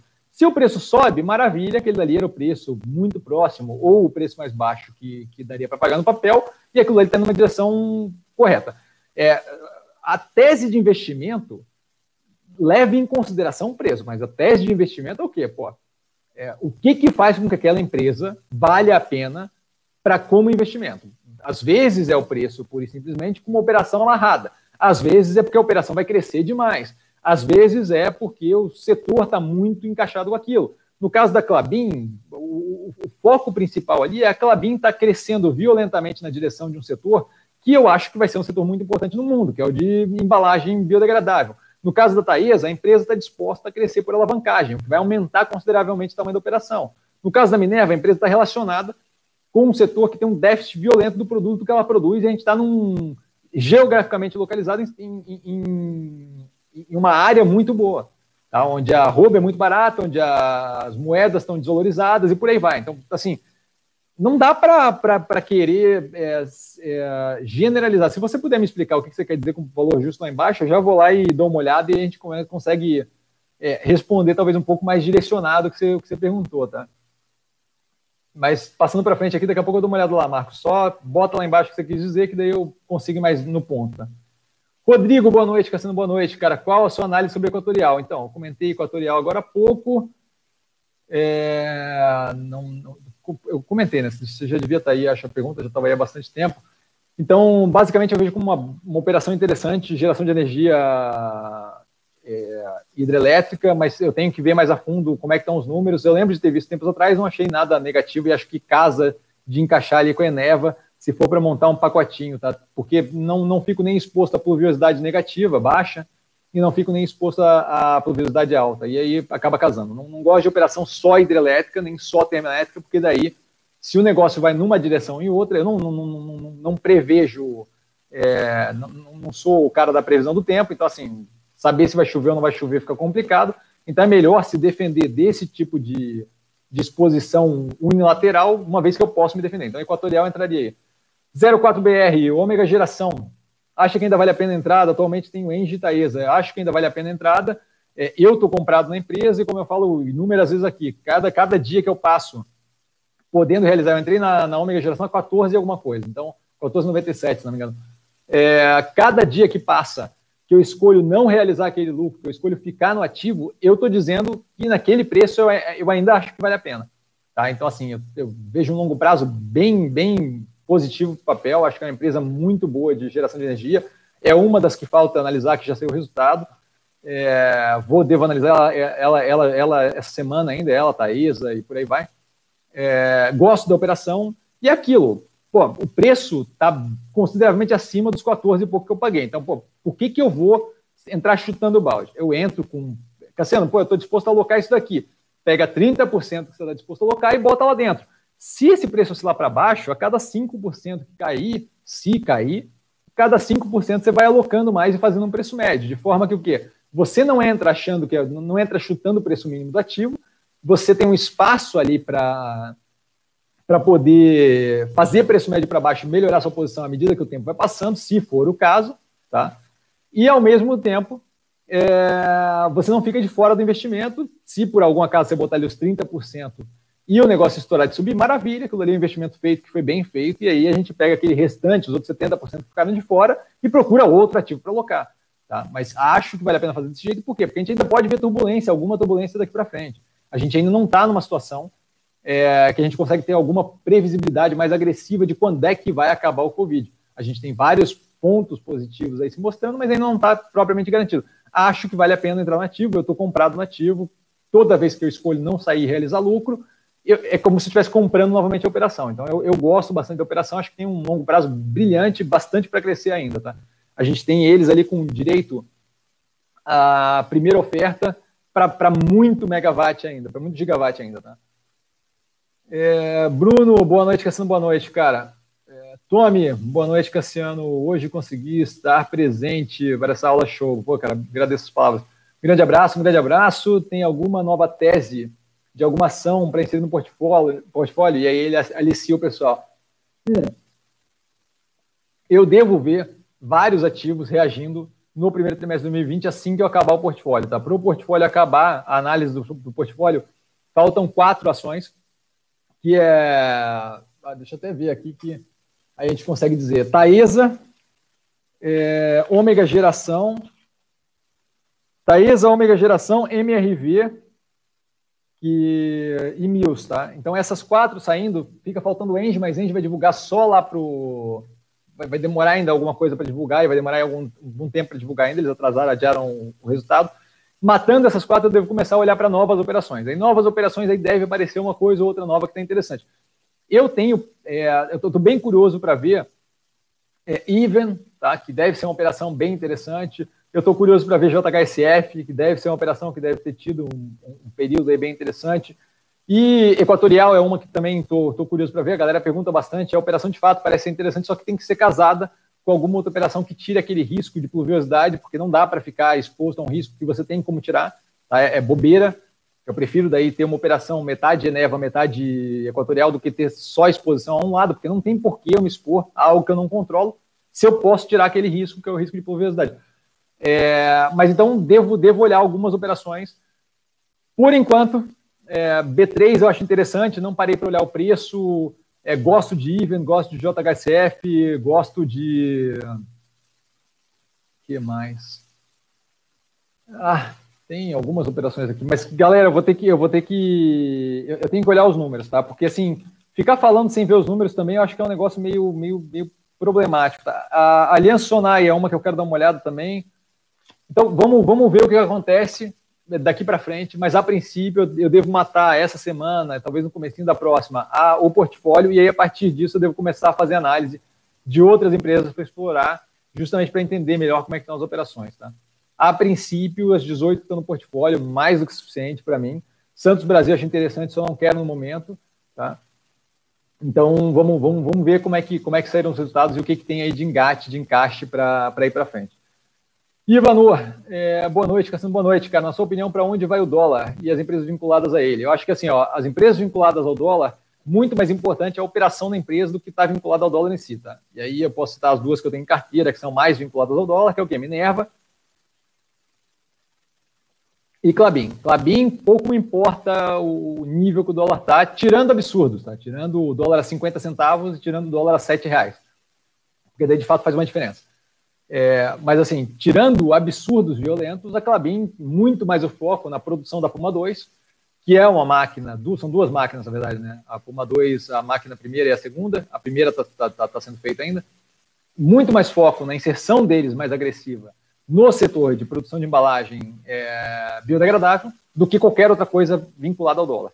É, a gente com dólar a cinco reais vai ser positivo, a gente com dólar a três vai ser positivo. É mais positivo quando o dólar está mais alto, porque a empresa é exportadora, então assim acaba dando, é, acaba favorecendo a operação, mas ela, ela trabalha, ela opera com a operação bem amarrada ali, no que tange não deixar o, o, a oscilação do dólar acabar com a, a forma como ela está alavancada, com a operação e custo e por aí vai. Tá? Então, assim, não é o dólar que me faz pensar A ou B com relação àquela operação. A mesma coisa a Minerva. A Minerva procura trabalhar é, com zero disposição à moeda, porque a gente não é especulador de, de moeda, a gente não, é, a gente não, não trabalha tradando câmbio, a gente trabalha frigorífico, desmontando gado, certo? Então não deveria mesmo ter essa exposição, é, um pouco de exposição, tudo bem, mas não agressiva à moeda estrangeira. Então Minerva procura trabalhar no zero a zero. Hoje em dia ela está um delta mais exposta a dólar, então o dólar mais alto acaba favorecendo um pouco,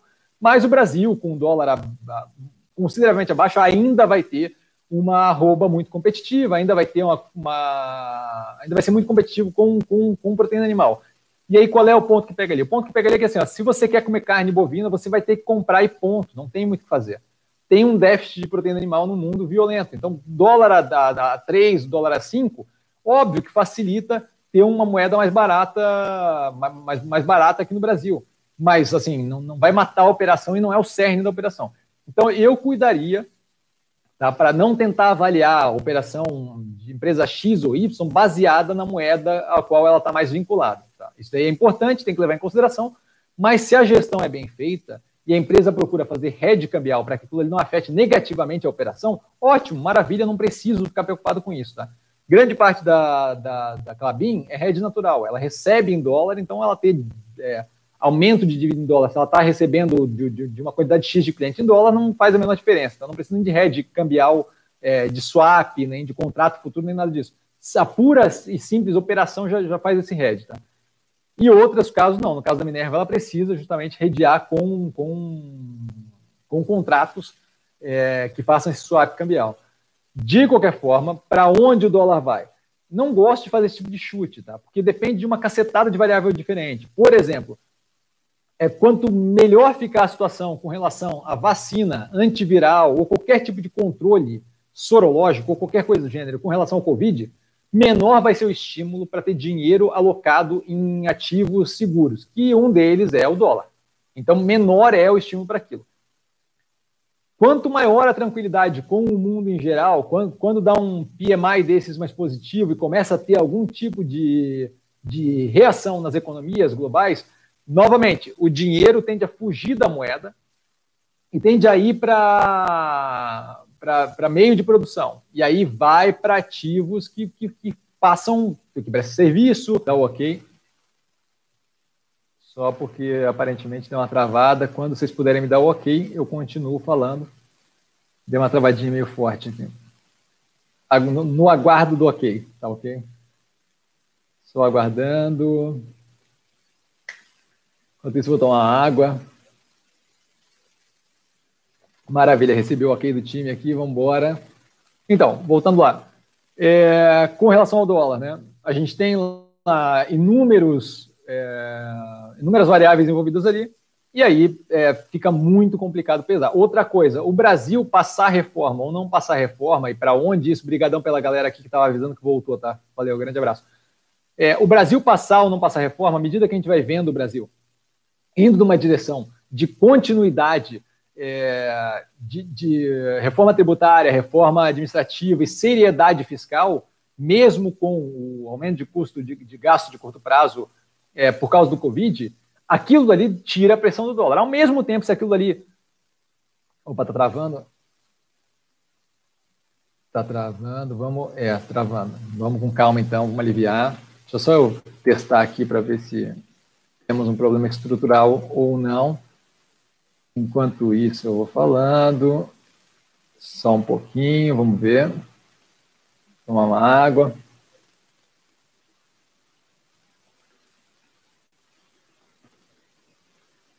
Intermitente. Vamos ver, vamos ver.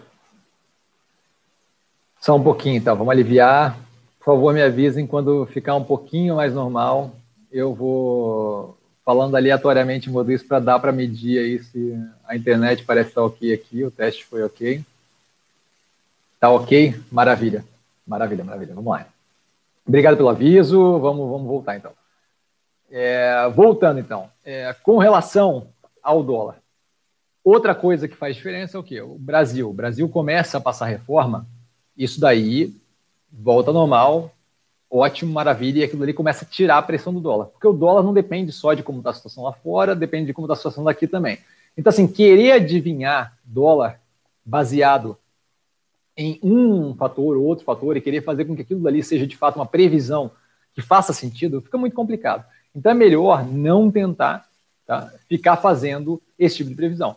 É, eu, eu, prefiro fazer o quê? Quando eu vou fazer investimento, quando eu vou montar meu portfólio, eu procuro fazer isso levando em consideração o fato de que eu não quero que o dólar seja um problema. Então, eu, eu quero empresas, por exemplo, que façam um hedge cambial de forma inteligente, certo? Por isso Minerva, por isso Clabin, certo? Ou empresas que estejam voltadas para o mercado interno, certo?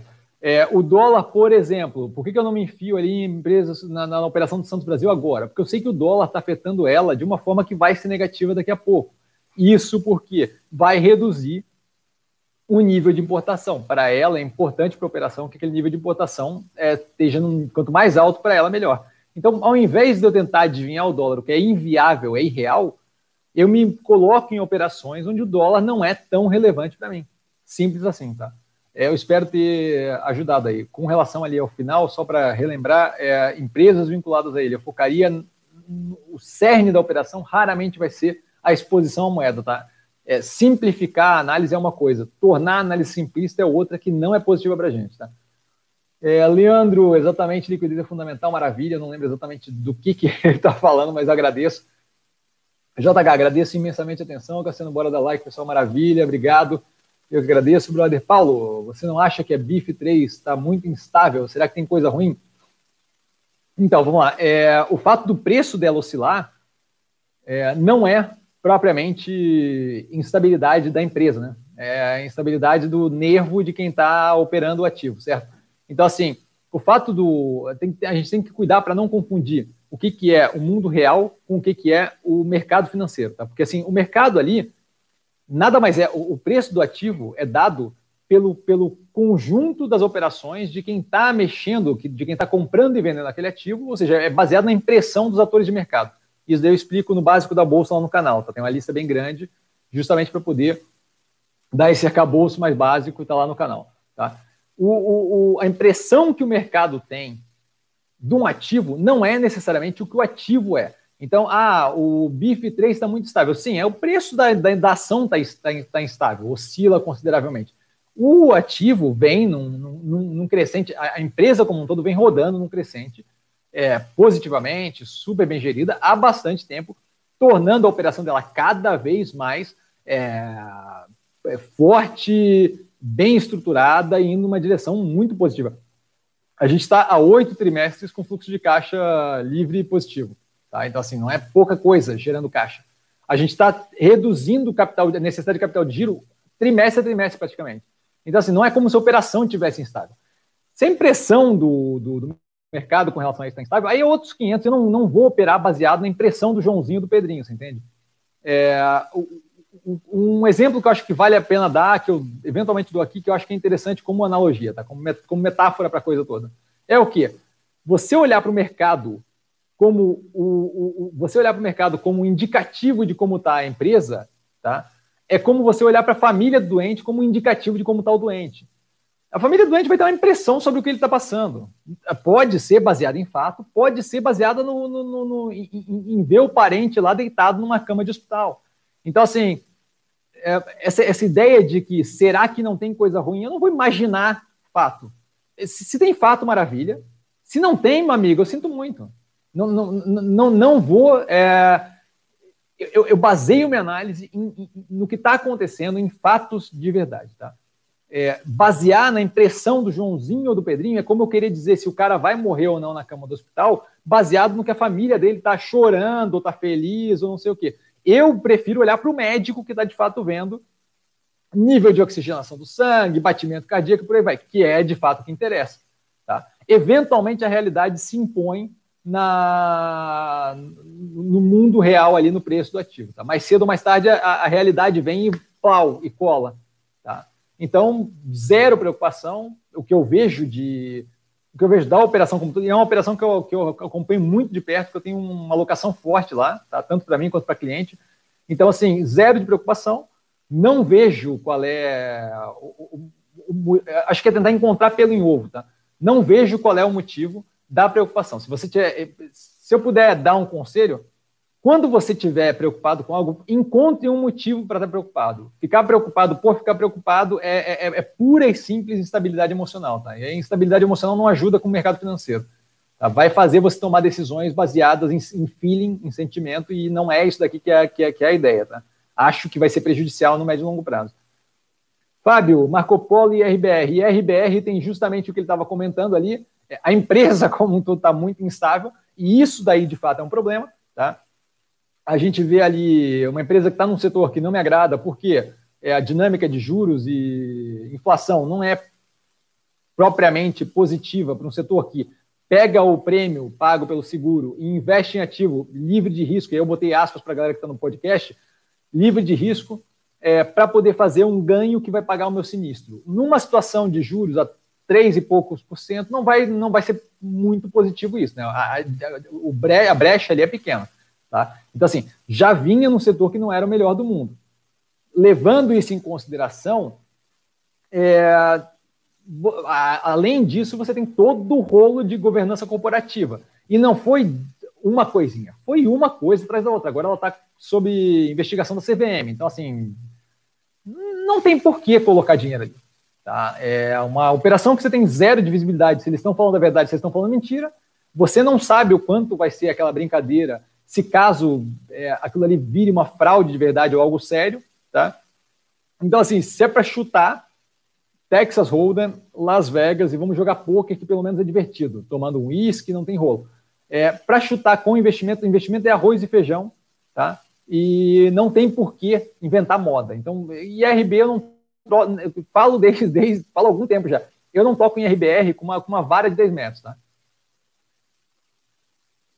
Marco Polo, mesmos problemas da Malha Metal Leve, tá? Mesmos problemas, não, desculpa, minto. Ela tem problemas a mais, porque a margem da, da, da empresa é muito apertada e ela vai sofrer, como outras empresas é, que tinham aí proteção de barreira de entrada por importação, tá? que tinham um tributo que evitava a entrada de competidor é, com maior competitividade, ela vai sofrer com isso. E aí eu acho que vai afetar volume, margem. Mais do que isso, a Marco Polo ainda deve passar por o quê? Uma mudança da forma como a gente se relaciona com o transporte público. E aí vieram me falar no Instagram tempos atrás, ah, Cassiano, mas daí deve aumentar o número de, de, de ônibus que vão ser comprados. Eu não sei, eu não vejo as empresas de transporte público é, fazendo assim, tipo, não, pô, agora que eu sei que tem que ter mais espaço, eu vou subutilizar meus ônibus de uma margem apertada que eu já tinha e vou apertar minha margem mais ainda porque eu tenho que ter mais ônibus para o mesmo número de pessoas. Não acho que é esse o caminho que vai a coisa. Tá? Então, assim, acho muito, muito, muito complicado. É, e outra, se eles tivessem que fazer isso, eles iam apertar mais ainda as empresas que fazem o, o ônibus, porque não tem como rodar a operação desse jeito. Certo? Então, é, acho que, que, é, que é problemático. André, boa noite, mestre dos magos da, da Bolsa. Boa noite, André. É, passando só para agradecer, pois consegui finalmente incorporar a tese do SIM. Aí é o Survival Investment Method, né? A tese, a tese que, eu, que, eu, que, eu, que eu criei. A tese não, desculpa, o método de investimento que eu criei. É, e parei de girar a carteira, maravilha. Só esperando o tempo agir para colher os frutos, sempre ligado e aproveitando as oportunidades. Maravilha, André, parabéns. Rafael, na sua opinião, por que a NBR é tão superestimada com relação às outras empresas de energia? Então, Rafael, eu não sei o que você quer dizer com superestimada, tá? Eu não, não, não, não, não vi isso. Se você puder explicar lá embaixo o que você quer dizer com superestimada, porque, novamente, estamos comentando a impressão que a galera tem sobre o ativo. Eu não vejo, por exemplo, como superestimada. Tem o, tem o Chart View no canal, onde eu comento justamente, olha, empresa legal, mas assim, nada demais, não vejo problema de estar alocado nela, mas eu, por exemplo, não tenho carteira. Eu tenho Engie, tenho Omega Geração, tenho Taesa e tenho Neo Energia. Tá? Então, acho que vale a pena, se você puder, me dar uma explicação mais a fundo lá embaixo. É, Bob, Buenas Cassianopa, Centauro ainda vale a pena? Bob, assim, fica complicado falar do, do ativo assim. Eu não tenho muito interesse porque eu acho que é muito centralizado. Eu vou botar aqui para uma das que pode entrar eventualmente numa análise não estou acompanhando o preço do ativo e o que, que, me incomoda nela é que é muito centralizado em artigo esportivo, tá? Então acho que fica muito, muito, muito focado num, num, num tipo de coisa só. Eu prefiro outras formas de me expor ao varejo. Ah, Cassiano, mas você está no, no, na, na, na Riachuelo, na Guararapes, que é basicamente roupa feminina. Hum, tem ali uma expansão da operação para casa, tem roupa infantil, tem a operação do banco, que expande mais ainda é, a operação da empresa. Ah, mas você está narezo, que é basicamente sapato. É calçado, está virando um, um guarda-chuva de marcas, tem um espaço grande para crescimento. É, via varejo, expandindo com operação bancária. Então, assim, eu pegaria uma operação de varejo, eu prefiro uma operação de varejo que tenha mais coisas para eu poder puxar ali valor, tá? Não que seja só uma operação que está rodando bem um nicho, não dá para chamar de nicho, mas assim, um pedaço do mercado de varejo que é o de artigos esportivos, tá? Então, assim, eu, eu, eu, fiz análise do IPO na época, gostei da operação, não resolvi não entrar porque eu acho que tem outras empresas que são mais interessantes, com mais valor a ser adicionado, tá? É, mas, mas vou tentar dar uma olhada, eu vou botar até que o preço, porque daí pelo menos o preço eu consigo comentar. Como é que eu faria se eu fosse você? Bota num comparativo versus a oscilação de preço dos últimos três meses de... Aí, com, com o que, que você vai comparar, você não vai encontrar uma igual, né? Mas assim, é, loja de departamento, colocaria, colocaria Renner, colocaria Guararapes, colocaria Via Varejo, porque aí acaba sendo um comparativo de varejo em geral e dá uma olhada como é que oscilou o preço. Dali eu acho que dá para tirar uma noção do quanto mais descontado ela está do que as outras ou não. E vale levar em consideração que ela vinha de um crescimento muito agressivo do IPO até o final do ano. Tá? É, mas fica complicado dizer, ainda vale a pena. Tá? Tem, que, tem, que, tem que ter uma análise mais a fundo. É, Edmundo, Messi, gostaria da sua opinião sobre Centauro e Natura. Natura acho que é muito grande, para ter uma noção de como é que vai ser com a compra da Avon, tá? Eu acho que fica muito complicado avaliar a, a, o que, que aquilo ali vai gerar de valor ou tirar de valor baseado no preço que está hoje. Então, assim, é um ativo que é muito, muito complexo para analisar. Eu prefiro, é, eu, eu, não, eu não, não, não, me agrada muito investir numa coisa que eu não consigo pontuar se está caro ou se está barato, tá? Então, isso daí me incomoda um pouco. Ela veio super bem da, da, da, da compra da Body Shop, mandou bem, é, botou as margens, é, manteve as margens, subiu as margens da The Body Shop muito rápido, mesmo depois da aquisição, costuma ter alguma dificuldade porque está incorporando uma operação nova, ela conseguiu fazer super bem, então não tem problema. A Centauro, acabei de comentar, acho que tem outras operações, é, é, operações de varejo que são mais interessantes e especialmente porque ela está focada muito num setor só, tá? A gente não sabe, por exemplo, como é que vai ficar esporte pós-Covid. Tá? Então, é, não, não acho que vai ter uma grande alteração, acho que uma vez que você tem uma vacina, resolve-se tudo e ponto, acabou e volta ao normal.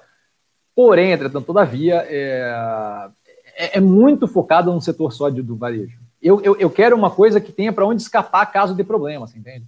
Eu, eu, não, eu não, não, não me deixa confortável ficar 100% focada num setor específico voltado ali, que é o, que é o de, de, de é, artigo esportivo. Tá?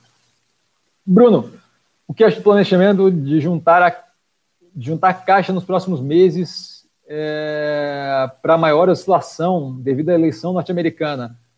Eu acho que é, é, é, é, um exercício de futurologia, assim, porque não, não, não sei o quanto vai ter de oscilação na eleição norte-americana, tá? Eu acho que, assim, do Biden para o Trump, a gente tem alguma mudança, mas não é como se fosse o Bernie Sanders para o Trump, tá?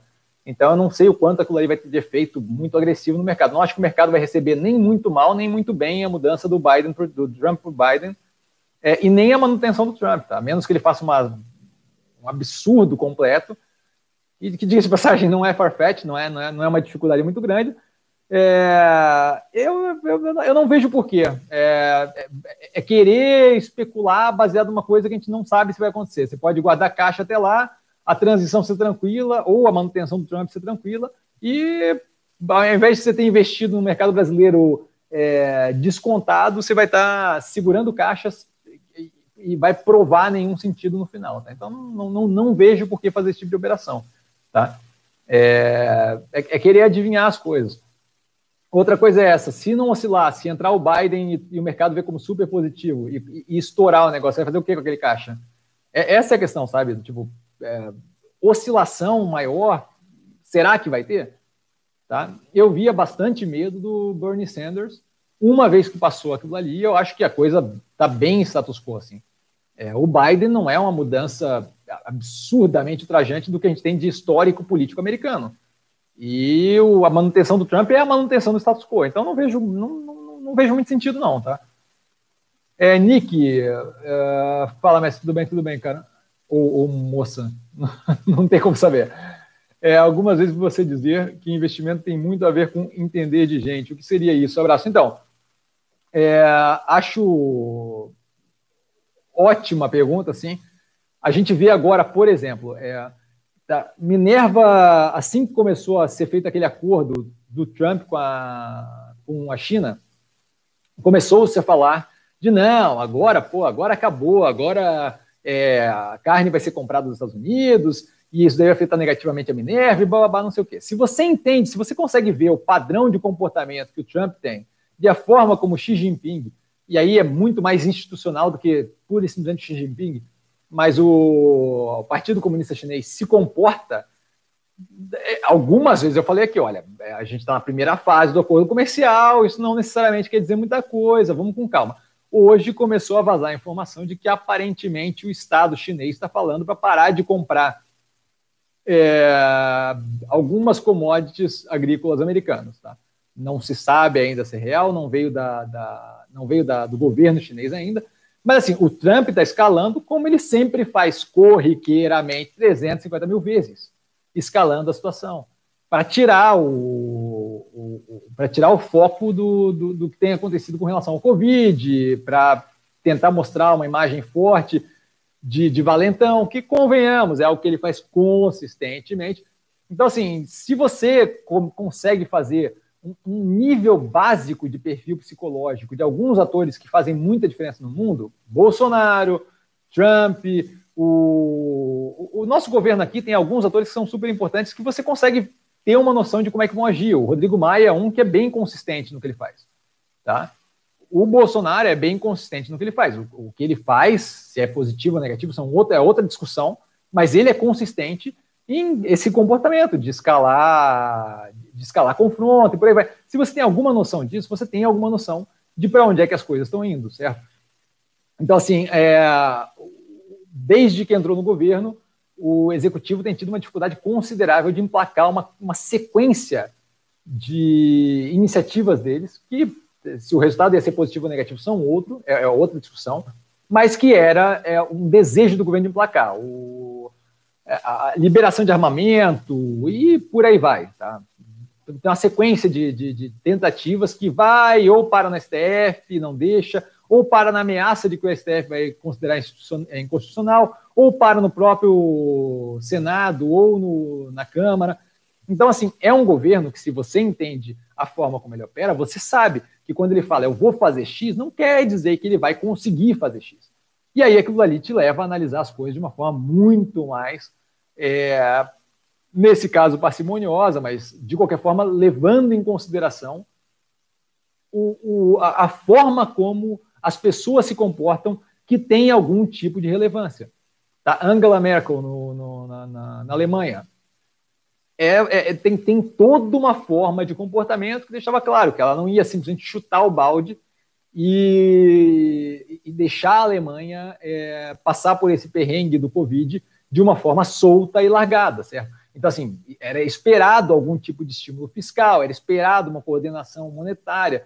Isso tudo faz com que você consiga prever um médio e longo prazo não tão afetado pelo risco desse curtíssimo. Certo? Então, assim, é, ajuda bastante levar em consideração é, fatores que são importantes de, de cunho psicológico de atores que são relevantes. Ticle, para pegar num ponto mais microeconômico, Ticle, o CFO da, da Minerva, é um cara que é consistente. É um cara que é consistente, é um cara que joga para fazer com que a Minerva opere frigorífico e que a parte financeira dele tenha a menor relevância possível. Isso daí me faz ficar tranquilo quando ele fala que tem 50% do, do, da dívida redeada, porque eu sei que aquilo ali é sério, eu sei que aquilo ali não é uma brincadeira, eu sei que aquilo ali está sendo mantido consistentemente. Quando o cara fala que tem preocupação em manter é, sem aventura a operação da Minerva focada no aumento de margem, não no cambial, eu sei que aquela dívida vai estar protegida. Aí no começo do ano, quando começa a chegar a Covid e o, e o dólar começa a subir violentamente, eu estou tranquilo. Porque foi falado durante aquela época inúmeras vezes: ah, Minerva tem dívida em dólar, vai dar pau, vai dar pau, vai dar pau. Não vai dar. Por quê? Porque eu conheço o cara que está é, mandando naquela operação e eu sei qual, como é que ele opera, porque ele é consistente no que ele faz. Tá? Então, basicamente isso. Assim, mas tem 350 mil exemplos. Tá?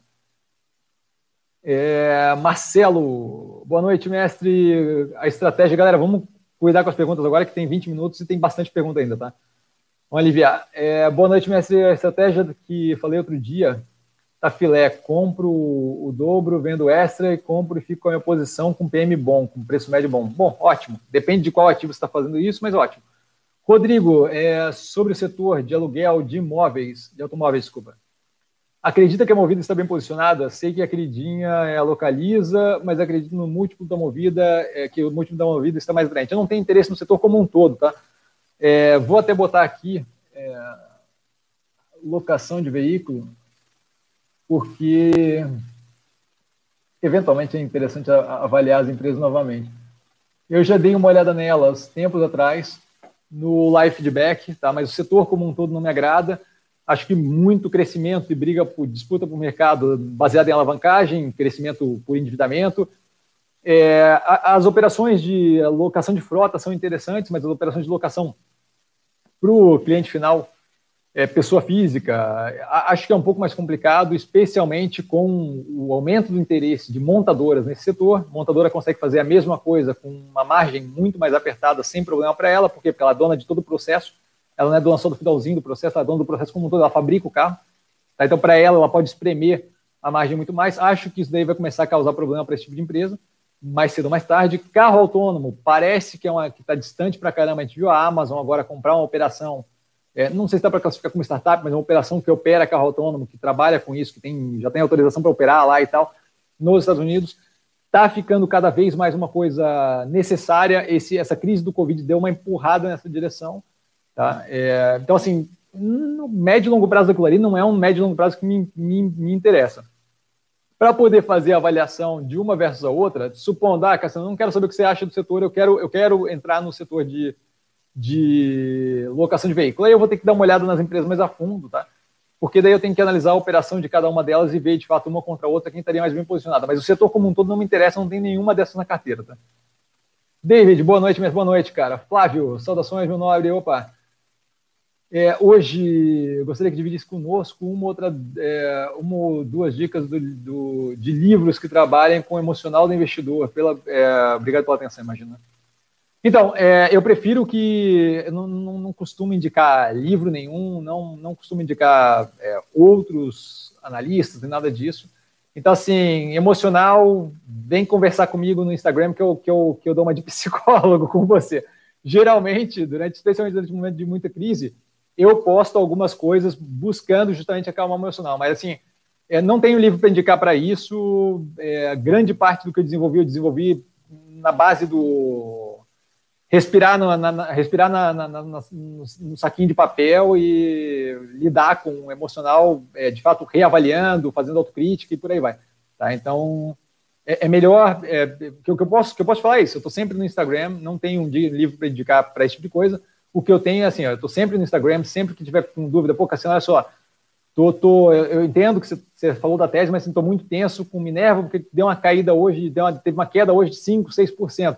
E aí eu consigo te, te, te explicar qual é o racional que eu faço para entender que aquilo ali faz parte da vida e que não é o fim do mundo e que não tem nenhuma relação com a tese de investimento como um todo. Então eu prefiro que, pô, tô tenso, vem falar comigo no Instagram, eu sempre respondo de boa, a galera sabe que eu não tenho nenhum problema, tá? É, e aí não precisa ser 100%, pô, é, ah, tal ativo, tal ativo. Se tiver com. O emocional do investidor faz parte é, dessa, de, de, de, conseguir controlar e tomar decisão racional no meio daquele turbilhão todo. Então, é só vir falar comigo no Instagram que a gente conversa sobre o que estiver te afligindo na hora, sem julgamento, sem nada, tá? Mas livro, infelizmente, não, não usei livro para isso, então não tenho é, livro para indicar. É, Júlio, Cassiano, boa noite. É, você poderia falar. Ah, é até engraçado falar assim, mas assim. É, sobre esse negócio aí de controlar emocional, eu, eu, eu, já fui muito menos controlado, sabe? Tem uma história durante faculdade que eu tirei uma nota baixa e eu cheguei a, a vomitar sangue no, no, banheiro, assim. Então, é, o emocional nem sempre foi tranquilo, nem, nem sempre foi na paz, assim, tranquilão e com estômago forte que tem hoje, sabe? Já teve momentos mais, mais tensos da minha vida. Então, assim, de verdade, quiser só conversar comigo, eu entendo que muitas vezes o emocional é difícil de controlar. Para mim, hoje em dia é diferente, mas naquela época é, era bem complicado. Júlio, Cassiano, boa noite. Você poderia falar sobre a operação da Whirlpool? Não conheço a operação de perto, tá? É a Brastemp e, e Consul, se não me engano, é Brastemp, Consul. É, vou dar uma olhada, tá? É, é, é, o Whirlpool 4, não é? Não é 33? Eu jurava que era, que era BDR, que era Brazilian Depositary Receipt. Eu vou dar uma olhada na Whirlpool e aí eu comento justamente na, no Instagram, tá? Arroba investir com sim. Mas eu acho que não é 4, hein? Eu acho que é, eu acho que é BDR, mas não, não, tô, não com certeza, mas acho que é BDR. Sinto muito eu ficar te devendo agora, tá? Porque de fato não tenho noção de como é que é a operação. Tenho a impressão de que a operação é, tem volume baixo, tá? E volume baixo não opera porque acaba ganhando um caráter especulativo que, que é desagradável. Você fica muito difícil você precificar algo que não tem operação suficiente para você dizer, pô, aquilo ali é o preço que vale o ativo, de fato o mercado está com consenso aqui, você não sabe o quanto daquela subida ou descida de preço é baseado em um ou outro player que entrou ou que saiu mais agressivamente, e o quanto é baseado de fato no fato do ativo ser positivo, bom, tá com preço interessante, tá? Ridaut, eu agradeço de verdade a galera toda, Pedro Henrique, Felipe, João, Marcelo, Marcos, é, Ivanor, a galera que me avisou que estava ok, tá? Edmundo, muito, muito obrigado. E aí nós continuamos. É, Ridaut, boa noite, Cassiano. Sobre empresas geradoras de energia, além do tradicional risco de regulamentação, você considera irrelevante o risco de surgimento de novas tecnologias, fusão nuclear? Eu não considero irrelevante, tá? Eu só acho que assim, ó, tem uma ótima pergunta, diga-se de passagem. A gente explora um pouquinho diferente do que só falar de ativo. Desculpa, galera. É, eu acho que não, não, é, não é desconsiderar o surgimento, tá? é que assim, ó, entre você conseguir, é, não precisa nem ser fusão nuclear, tá? É, se você parar para pensar, é, a gente está num andamento muito interessante em pequenas centrais nucleares, né? em pequenas usinas nucleares, do que a gente tem hoje, que é de fissão, só que usinas nucleares, tá? É, só que em pequeno porte. Esse pequeno porte garante que o quê? Que você tenha menos medo de um acidente ou qualquer coisa assim, porque você tem uma situação mais controlável, não é gigantesca, são pequenas, tipo o que a gente faz com PCH frente à elétrica, o dano, no caso da PCH, pequena central hidrelétrica, e as hidrelétricas, é, o dano é, da região é muito menor, o dano ambiental é muito menor. No caso da, da, da, da pequena nuclear, seria o quê? Você tem uma coisa muito mais fácil de controlar caso aquilo ali dê algum tipo de problema, tá? Caso aquilo ali dê algum tipo de acidente. Aí você não corre o risco, por mais pouco provável que seja, e a matemática disso é incrivelmente contraintuitiva quando a gente para para pensar nos acidentes, Fukushima, Chernobyl e por aí vai, é, as pequenas centrais é, de usina nuclear seriam positivas. Eles ainda não conseguem realizar isso de um jeito muito interessante financeiramente, mas as coisas estão indo numa direção interessante, tá? O grande lance é o quê? Por que, que eu considero, não é irrelevante, mas, eu, mas, mas não para para entrar na conta do curto, médio prazo? É o quê? Você tem um caminho que você tem que seguir disso, que é você é, descobrir, conseguir viabilizar a tecnologia, aí conseguir viabilizar é, economicamente a tecnologia, aí você conseguir aprovação de um corpo governamental para poder fazer aquela tecnologia, porque você não sabe qual é a consequência daquilo a princípio, tá? E aí sim você vai começar a pensar em implementar. Então tem todo um processo para chegar lá. É a mesma coisa que, ah, Cassiano, você não considera carne vegetal é, ou carne de laboratório como algo relevante para Minerva? Eu considero, só que não agora. Eu considero daqui a 10 anos, tá? 5 anos, talvez. Por quê? porque você tem todo o processo de viabilizar aquilo ali como tecnologia, viabilizar aquilo ali economicamente. Agora a gente viu ela viabilizada economicamente, isso é algo que surgiu algum tempo atrás. Tá?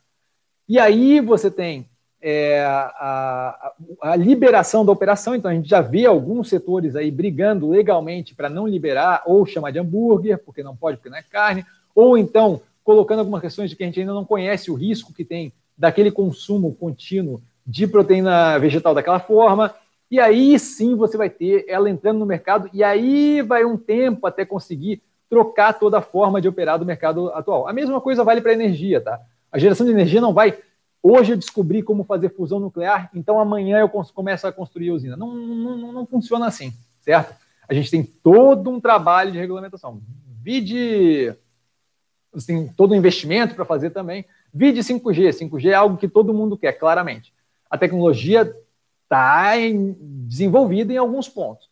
Agora você tem todo o trabalho de liberação daquilo. A galera tem um, tem um pessoal que acredita que Covid, na verdade, é a influência das antenas de 5G, então você tem que lidar com isso também, tá? Clamor popular. Então, assim, não é um negócio trivial, é por isso, não é que eu não levo em consideração, é que é um, uma consideração médio e longo prazo, tá? Aí o Edmundo falando, intermitente, Ícaro também, obrigado. Ridalt, poderia falar sobre a situação atual da Rail? Parece ter renovado a concessão. A Rail renovou a concessão, tá? é, da, da, Malha Paulista, se não me engano, Malha Paulista, Malha, acho que foi a Malha Paulista. É, foi ótimo aquilo, porque era uma que estava para vencer consideravelmente perto, aquilo ali deixou, quando eu, quando eu fiz a análise da empresa um tempo atrás, deixou o resultado um pouquinho, me deixou um pouquinho tenso, porque você geralmente renova esse tipo de coisa antes do que do, do, da, da, proximidade que chegou ali. Então eu comecei a achar que o governo talvez não quisesse, por questão política, foi, foi, foi dada no governo passado, ou qualquer coisa do gênero, mas eu comecei a ficar tenso. E foi renovada, maravilha, esse aperto do Covid, acho que deu um empurrãozinho. O Tarcísio, se não me engano, que é o cara da infraestrutura, é um cara que é, tem, tem, tem feito um trabalho super positivo, então acho que ele também estava querendo tirar isso da, do, do, caminho, foi bom. Tá? É, a questão da Rumo é que a gente vai ter menos transporte, menos, a gente vai ter uma mudança tá? no, no, no comércio internacional, tá? no comércio exterior. E isso daí pode afetar o resultado dela de forma negativa. É, especialmente com relação a commodities. Tá? A gente não sabe como é que vai ficar, fica muito complicado de prever como é que vai ficar a guerra comercial é, China-Estados Unidos, fica muito complicado como é que vai ficar as relações comerciais, uma vez que a gente tiver o pós-Covid, as pessoas começarem a se é, rearranjar num novo mundo, onde você leva em consideração outros riscos, outros cuidados. Então é possível que você tenha uma necessidade maior de produção local de alimento, por exemplo, em alguns lugares, para poder evitar que eles fiquem reféns de transporte de alimento numa próxima situação dessa, isso daí vai causar uma redução na demanda de soja, milho, por aí vai. Então, assim, é, fica complicado de falar, tá? Eu não tenho interesse. É, é outra coisa assim, ferrovia no Brasil, sabe? É, o Brasil, para aquilo ali ficar de fato relevante, vai algum tempo ainda de investimento. Eu acho que é interessante o governo é, ter esse, esse movimento no, de, de, de, vontade de fazer infraestrutura, mas acho que assim é, é, coisa de médio e longo prazo consideravelmente grande. Tá? Então, nesse momento, não me interessa muito. É outra empresa que eu acho que eu devo dar uma, uma olhada novamente, porque é outra empresa que deve ser interessante de avaliar, justamente nesse momento de Covid, para a gente entender o que está acontecendo. Tá? O último resultado eu não via de perto. Marcelo, qual banco você acha melhor? Eu prefiro operar o Banco do Brasil, apanha mais e tem o tesouro por trás, tem um espaço para crescer, estão conseguindo aumentar spread, a análise está no canal. Estão conseguindo aumentar o spread bancário, não nesse trimestre por causa do, do controle lá do, dos juros do, do, cheque especial, mas em geral vinham muito bem, reduzindo estrutura de agência, reduzindo o número de funcionários, indo numa direção super positiva. Tá? Eu prefiro o Banco do Brasil. Ridaut, a MRV já está operando no mercado americano. Como anda esse movimento da empresa? Então, não recebi informações novas, tá? É, a, o negócio com a HS foi fechado, é, não entrou ainda no, no resultado da empresa, tá? Então, assim, deve ser um processo que deve levar algum tempo. Na princípio, não me preocupa, Tá? A princípio, tudo tranquilo. Acho que foi um movimento interessante, não é propriamente algo que eu estou preocupado, mas eu não tenho informações novas sobre aquilo, tá, Ridaut? Ridaut, novamente, surgiu algum problema de Covid-19 na Minerva? Surgiu recentemente, não tenho muita informação sobre, mas surgiu. A Minerva já estava fazendo um trabalho todo positivo de, de, prevenção daquilo, com rotação de equipe, distanciamento, então não vejo como muito problemático. Tá? Mas não, não temos muita informação ainda. É possível automatizar a operação de frigoríficos com robô? Eu acho que não. Tá? Com os robôs que a gente tem hoje em dia, eu acho que não, porque a gente tem todo um trabalho de desossa que não é trivial e não é padrão para todo para todo animal, né? Os animais são de tamanho diferente, porte diferente, eles têm algum padrão de porte, mas eu não acho que o padrão é no nível veículo, né? Que você tem a carroceria exatamente do mesmo tamanho, e eu acho que robô é, hoje em dia, a automação hoje em dia não chegou nesse nível de discricionário de conseguir separar. Ah, não, aqui está o osso, ou aqui está o osso, e aí eu vou tirar, eu vou tirar um X, um percentual ali da gordura junto, na desossa e tal. Acho highly doubted, assim com relação a gado, pelo menos, acho muito pouco, pouco provável, tá? do processo como um todo. É possível que tenha como automatizar alguma coisa, não ouvi nada da Minerva nessa direção, tá? Nerian, boa noite. Cassiano, boa noite. LGTL, você tem algum preço de saída de Minerva? Não entendi sua estratégia de entrada e saída de papel. Então, vamos lá. É, com relação a Minerva, é, com relação a Minerva, não, com relação à entrada e saída do papel em geral, tá? Eu não trabalho com preço-alvo, porque preço-alvo é completamente fora da casinha, não tem a menor é, base de, de, de, avaliação séria naquilo ali, tá? É, se você não consegue prever com segurança se a empresa vai operar bem ou vai operar mal, como é que você quer prever a impressão do mercado sobre a operação que ela vai ter? Porque isso daí é o preço, certo? Então, aquilo ali não tem qualquer validade, zero de validade. Você pode ver, inclusive, casa de análise, banco, quando fazem preço-alvo, eles fazem preço-alvo Aí passa duas semanas, nada demais acontece, eles não, vamos revisar o preço-alvo 30% acima. Meu amigo, se você em duas semanas que nada aconteceu, revisou o preço-alvo para cima 30%, você não tinha ideia de qual era o preço-alvo e indica que você não tem a menor ideia de qual é o preço-alvo agora. Tá? Então, preço-alvo zero. Para entrar num ativo, a empresa opera bem, a tese está fundamentada, tem uma derivada positiva, tem um crescimento para oferir, show de bola, aquilo ali eventualmente vai ser feito e vai influenciar positivamente o preço. Basicamente isso. Se você entrar na minha análise, você vai ver que minha análise não é baseada no númerozinho X, númerozinho Y, porque isso é irreal, inexistente, não faz o menor sentido. O fato de meia dúzia de carinha falar, meia dúzia, o fato do mercado todo falar que faz sentido, não quer dizer que faz sentido. Durante um tempo, na época medieval, a galera toda falava que, olha, mulher que, que se comporta assim, o assado é bruxa e tem que ser queimada. Não fazia sentido. Durante um bom tempo, mais para trás ainda, a galera falava, pô, a Terra flat, o Sol gira em torno da gente. Não faz sentido e uma galera acreditava. Então, assim, a popularidade de uma ideia não, não torna ela válida. Tá? Então, assim, é, é, é, muito mais discricionário do que falar ah, o preço sobre lucro está X ou está Y. Então, cada ativo tem um motivo completamente diferente. No caso da Login, por exemplo, em 20 dias, o ativo foi de um desconto de 30% para uma subida de 45%. Para mim, aquilo ali fez com que todo aquele desconto injusto que foi dado para o preço do ativo fosse re, é, recolocado lá e um delta acima ainda, que é justamente um pouquinho do, do crescimento que era esperado dela dali para frente. Maravilha, para mim finalizou o investimento. A Minerva ainda tem bastante para evoluir na minha visão.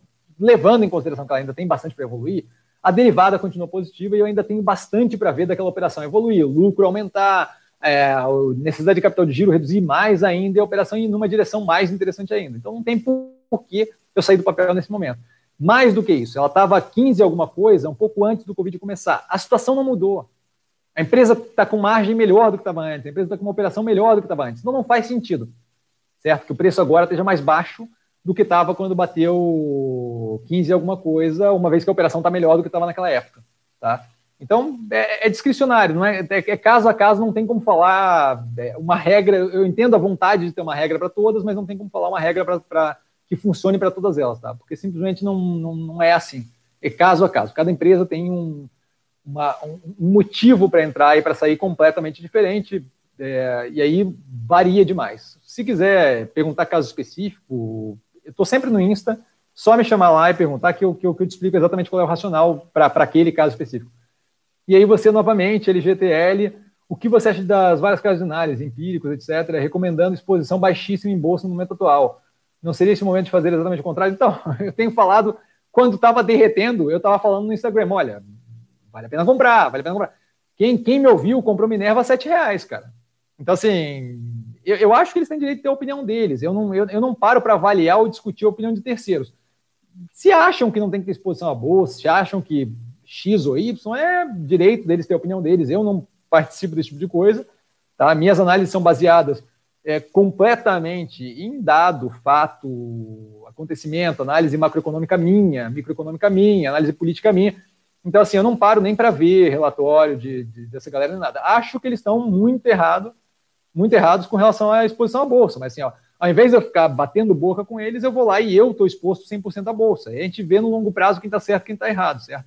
Mas, assim, quem comprou durante essa derretida, eu tenho um cliente que entrou novo é, naquela, na baixa da baixa, que, pô, é, do, do, do, numa semana e meia estava com 100% de lucro em Minerva, tá? Então, assim, é, via varejo, uma galera de, de, uma galera deve ter lavado a égua de ganhar grana com via varejo, por quê? Porque bateu, derreteu e não fazia nenhum sentido. Então, assim, e muita gente de casa de análise falando, não, é o fim do mundo, vai acabar, vamos entrar vendido. Eu recebi mensagem no Instagram, pô, Cassiano, como é que eu faço para entrar vendido? Porque meu amigo e tal, joga pôquer, é um cara super inteligente na bolsa, falou que vai bater, que, que, que o índice Bovespa vai bater 40 mil pontos. Ok, então, então vai bater 40 mil pontos. Assim, eu não, eu, eu não perco tempo batendo boca nesse tipo de coisa. Eu acho que não faz o menor sentido é, exposição baixíssima bolsa. Vai se expor ao quê? Você vai deixar em, em real? Você tem, você tem você corre, quais são as opções que você tem? É, renda fixa, é deixar em caixa no, no, no, na, na, conta. Eu não vejo isso como racional, mas cada um, cada um. É direito deles fazer esse, esse tipo de comentário. Robinson, é, Cirela, com preço de maio de 2019, para quem não tem construção civil, é a melhor opção? Não acho que é a melhor opção, acho que é uma opção, como eu falei antes, eu procuraria não acertar o bichinho certo e procuraria montar um portfóliozinho de construção civil, tá? É, Cirela, acho que é uma boa opção, MRV, acho que é uma boa opção, Iven é uma boa opção, Exetec é uma boa opção, Mills, que não é exatamente construção civil, é uma boa opção, então, acho que o importante é montar ali um, um poolzinho, é, montar um grupinho de três, quatro, e aí ter uma exposição ao setor de construção civil, não centralizado numa operação ou outra, porque elas podem andar em velocidades diferentes e você não quer ter o peso de adivinhar algo para o qual você não tem informação suficiente para adivinhar. A gente não tem como dizer quem que vai render melhor no curto, médio prazo. A gente tem como dizer quais operações são positivas no longo prazo.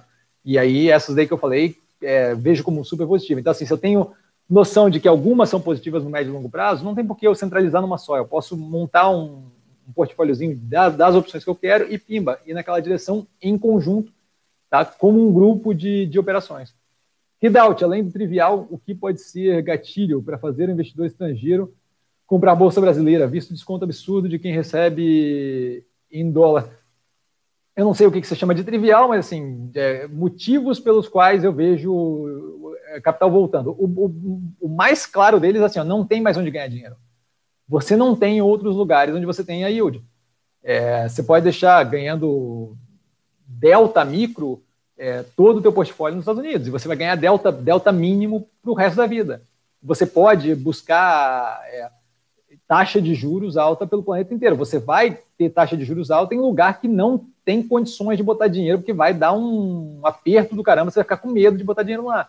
Então, assim, o mundo está vivendo um momento de juros muito baixo, é, onde basicamente o setor produtivo é o que está dando grana. Então, assim, você, você pode escolher, você ganha muito pouco, ou você vai ter que se arriscar. E aí eu acho que mercados emergentes, é, em geral, não são uma boa opção, mas a gente tem alguns que são promissores. E o Brasil se mostra promissor, e aí eu acho que vai atrair bastante é, capital. Quando a gente fizer uma segunda reforma, o Maia hoje estava falando de fazer reforma tributária agora em junho, quando a gente ir para cima de uma terceira, for para cima de uma terceira reforma, quando a gente mostrar que o gasto para no Covid e que a gente vai continuar mantendo é, uma, uma, restrição fiscal para não desandar o gasto público no Brasil, esse tipo de coisa acho que vai atrair bastante capital, tá?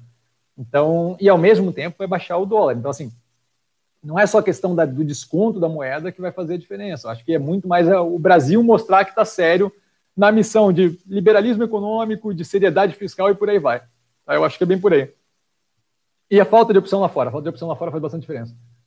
PC2, boa noite, PC2. É, Marcelo Martins, live show, como sempre, você diferenciado mesmo. responde meu Insta até no domingo. Obrigado, valeu, Marcelo. Eu não tenho problema mesmo de responder, galera, sem, sem rolo nenhum. Adalberto, boa noite. Like dado, brigadão. Equatorial por ter serviço de distribuição e transmissão, oito projetos, geração termoelétrica, serviço, tem potencial para crescer ainda. Então, eu, eu, vou dar uma olhada mais a fundo na Equatorial, tá? Eu, talvez não tenha sido ela, mas eu lembro de ter visto a Equatorial e o foco ali era geração hidrelétrica, tá? Mas, mas de qualquer forma, vamos, eu vou dar uma olhada. Vou dar uma olhada mais a fundo e eu vejo é, qual é e posto análise no canal. Flávio, obrigado, mestre. Tchauzinho para o Edmundo, live show. É, Flávio, obrigado, mestre. Assim que passar a pandemia, avalie realizar palestras presenciais até a próxima live, se Deus quiser. Maravilha, cara. Eu, vou, eu, eu faço não, não tenho nenhum rolo de fazer, já fiz para faculdade e tal, mas é, de fato com Covid complica.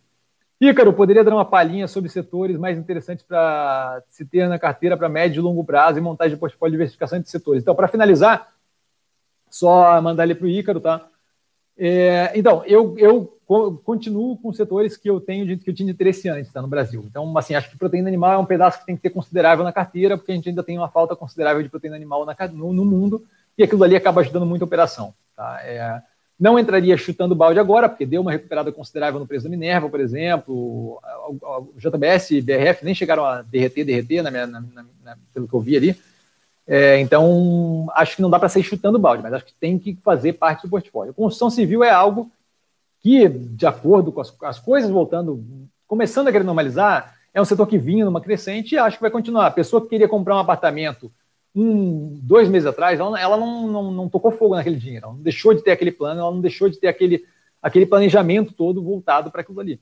Então, é, acho que é um setor que tem um caminho promissor. O Brasil indo na direção de crescimento, por mais que paulatino, com reforma por aí vai, eletricidade, infraestrutura elétrica é algo que vai continuar crescendo. A gente já estava vendo aí interesse, se não me engano, do Tarcísio, que é o cara da infraestrutura, é, de querer fazer leilão o mais rápido possível para continuar linha de transmissão e por aí vai. Se não me engano, foi falado numa, na, na teleconferência da Thaís ou algo do gênero. Tá? Então, assim, tem interesse em dar continuidade a projetos de infraestrutura aqui no Brasil. A infraestrutura elétrica, eu acho que é uma que é consideravelmente segura, é algo que é necessário e é algo que a gente tem empresas bem geridas aqui no Brasil, é, algumas com experiência internacional de, de, de, grande matriz, o caso da Engie, o caso da Energia com a Iberdrola e por aí vai, e outras operações menores aqui no Brasil, mas que operam muito bem, o caso da Omega Geração. Tá? É, então, é, gosto bastante da operação, é, gosto bastante do, do, setor. E por último, o varejo tomou uma porrada violenta agora, abriu um preço violento para poder entrar comprando e montar portfólio. Tá? E o, o, o Brasil vai ter bastante movimento ali. Tá? A gente, por mais que tenha aí uma perda de massa salarial, com reforma, com melhoria da economia, com abertura, se a gente tiver essa abertura, de fato, liberal, é, abertura comercial aqui no Brasil, a gente vai ter é, um, um, custo menor para importado. O brasileiro tem uma demanda reprimida muito forte, especialmente pelo eletrônico. Tá? A gente, pô, no Brasil, carro é o olho da cara, sabe? Se você tiver uma liberação mais forte de tributo em cima de veículo, vai gerar é, venda, é, isso daí vai valer para eletroeletrônico, vai valer para toda essa, essa história. Então, se você reduz o custo do brasileiro de consumir, você vai ter uma, uma puxada ali para o consumo. É ver como é que a gente vai chegar do outro lado disso, mas de qualquer forma, é, mesmo chegando do outro lado disso um pouquinho abalado, a gente tem feito, a gente tem visto do governo um trabalho para não transformar essa crise, de, esse, esse choque exógeno negativo de curto prazo em algo de longo prazo. O, o auxílio, a liberação para negociação de salário, suspensão de contrato e tal, visando reduzir o máximo possível o nível de desemprego. Então, assim, tem todo uma, um movimento positivo sendo feito. Para mim, os setores são esses. Tá? Com relação à montagem de portfólio de diversificação, é aquilo, é dar uma bicada e não, não, não, não se preocupar em correr para sair alocando tudo, e ir alocando aos poucos e sempre com um espaço considerável para poder, poder fazer um preço médio para baixo, ah, mas é, botei um, aloquei um capital naquele ativo e estourou. Estourou, maravilha, você fez um bom investimento. Essa é a ideia, certo? Ah, e aí, ah, mas eu não vou ter onde investir. Sempre tem onde investir, sempre tem outros ativos, sempre tem trocentos outros ativos. Estou sempre no Instagram, é só ir lá falar comigo que a gente encontra um ativo que encaixa no seu portfólio. Acho que vale dar um peso maior para proteína animal nesse momento, tá? mas gosto dos outros setores também. É, proteína animal está tá, tá disparado o maior pedaço da minha carteira, mas gosto dos setores. É que proteína animal está muito mais garantido, porque de fato tem um déficit muito grande no mundo e a gente tem, a, eu estou operando é, frigorífico e bovino, a gente tem a menor arroba, a arroba mais barata do planeta. Então, assim, ajuda pra caramba. Darlan, boa noite, muito obrigado pela excelente live, por compartilhar esses brilhantes conhecimentos conosco, eu que agradeço, Darlan, as palavras ficam honrado. Hidalt, essa ideia de renda mínima garantida pode atrapalhar muitos planos do governo? Eu não sei se tem ideia de renda mínima garantida, existe a conversa sobre isso no planeta como um todo, não é assim para implementar. É, acho que está assim, muito longe da realidade alguma coisa dessa de fato vingar. Tá? É, então, assim, não, não me preocuparia com isso. Tá? É, obrigado pela resposta, até a próxima, até a próxima. Você já viu algo da Bioserve? Não vi, mas eu não ficaria perto do setor de etanol nesse momento. Tá? A gente tem ainda uma oscilação muito grande com relação a petróleo, e aí, por conseguinte, é, com relação a gasolina, diesel, por aí vai, a gente tem uma competição ali que pode vir a tomar uma porrada e eu não, não vou basear meu investimento em o governo vai ou não vai ajudar o setor que emprega, tá?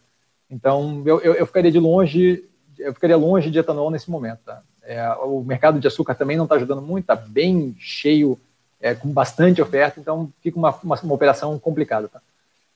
Galera, Obrigado, hein, Rodrigo. Excelente live, Cassiano. Obrigado. Primeiro que estou participando e curti muitas discussões. Parabéns. Eu que agradeço, Rodrigo. Precisando, estou lá no Instagram. Galera, por hoje por aqui. Muito obrigado mesmo. É, vale lembrar que quem aprende a pensar bolsa opera com mero detalhe. Estou cansado já. Valeu, grande abraço a todo mundo durante a semana. Análises no canal. E a gente vai se falando, tá? Um grande abraço. Segunda-feira que vem, live novamente às 8 da noite aqui, como sempre. Valeu, Juliano. Valeu, galera. Grande abraço. Uh.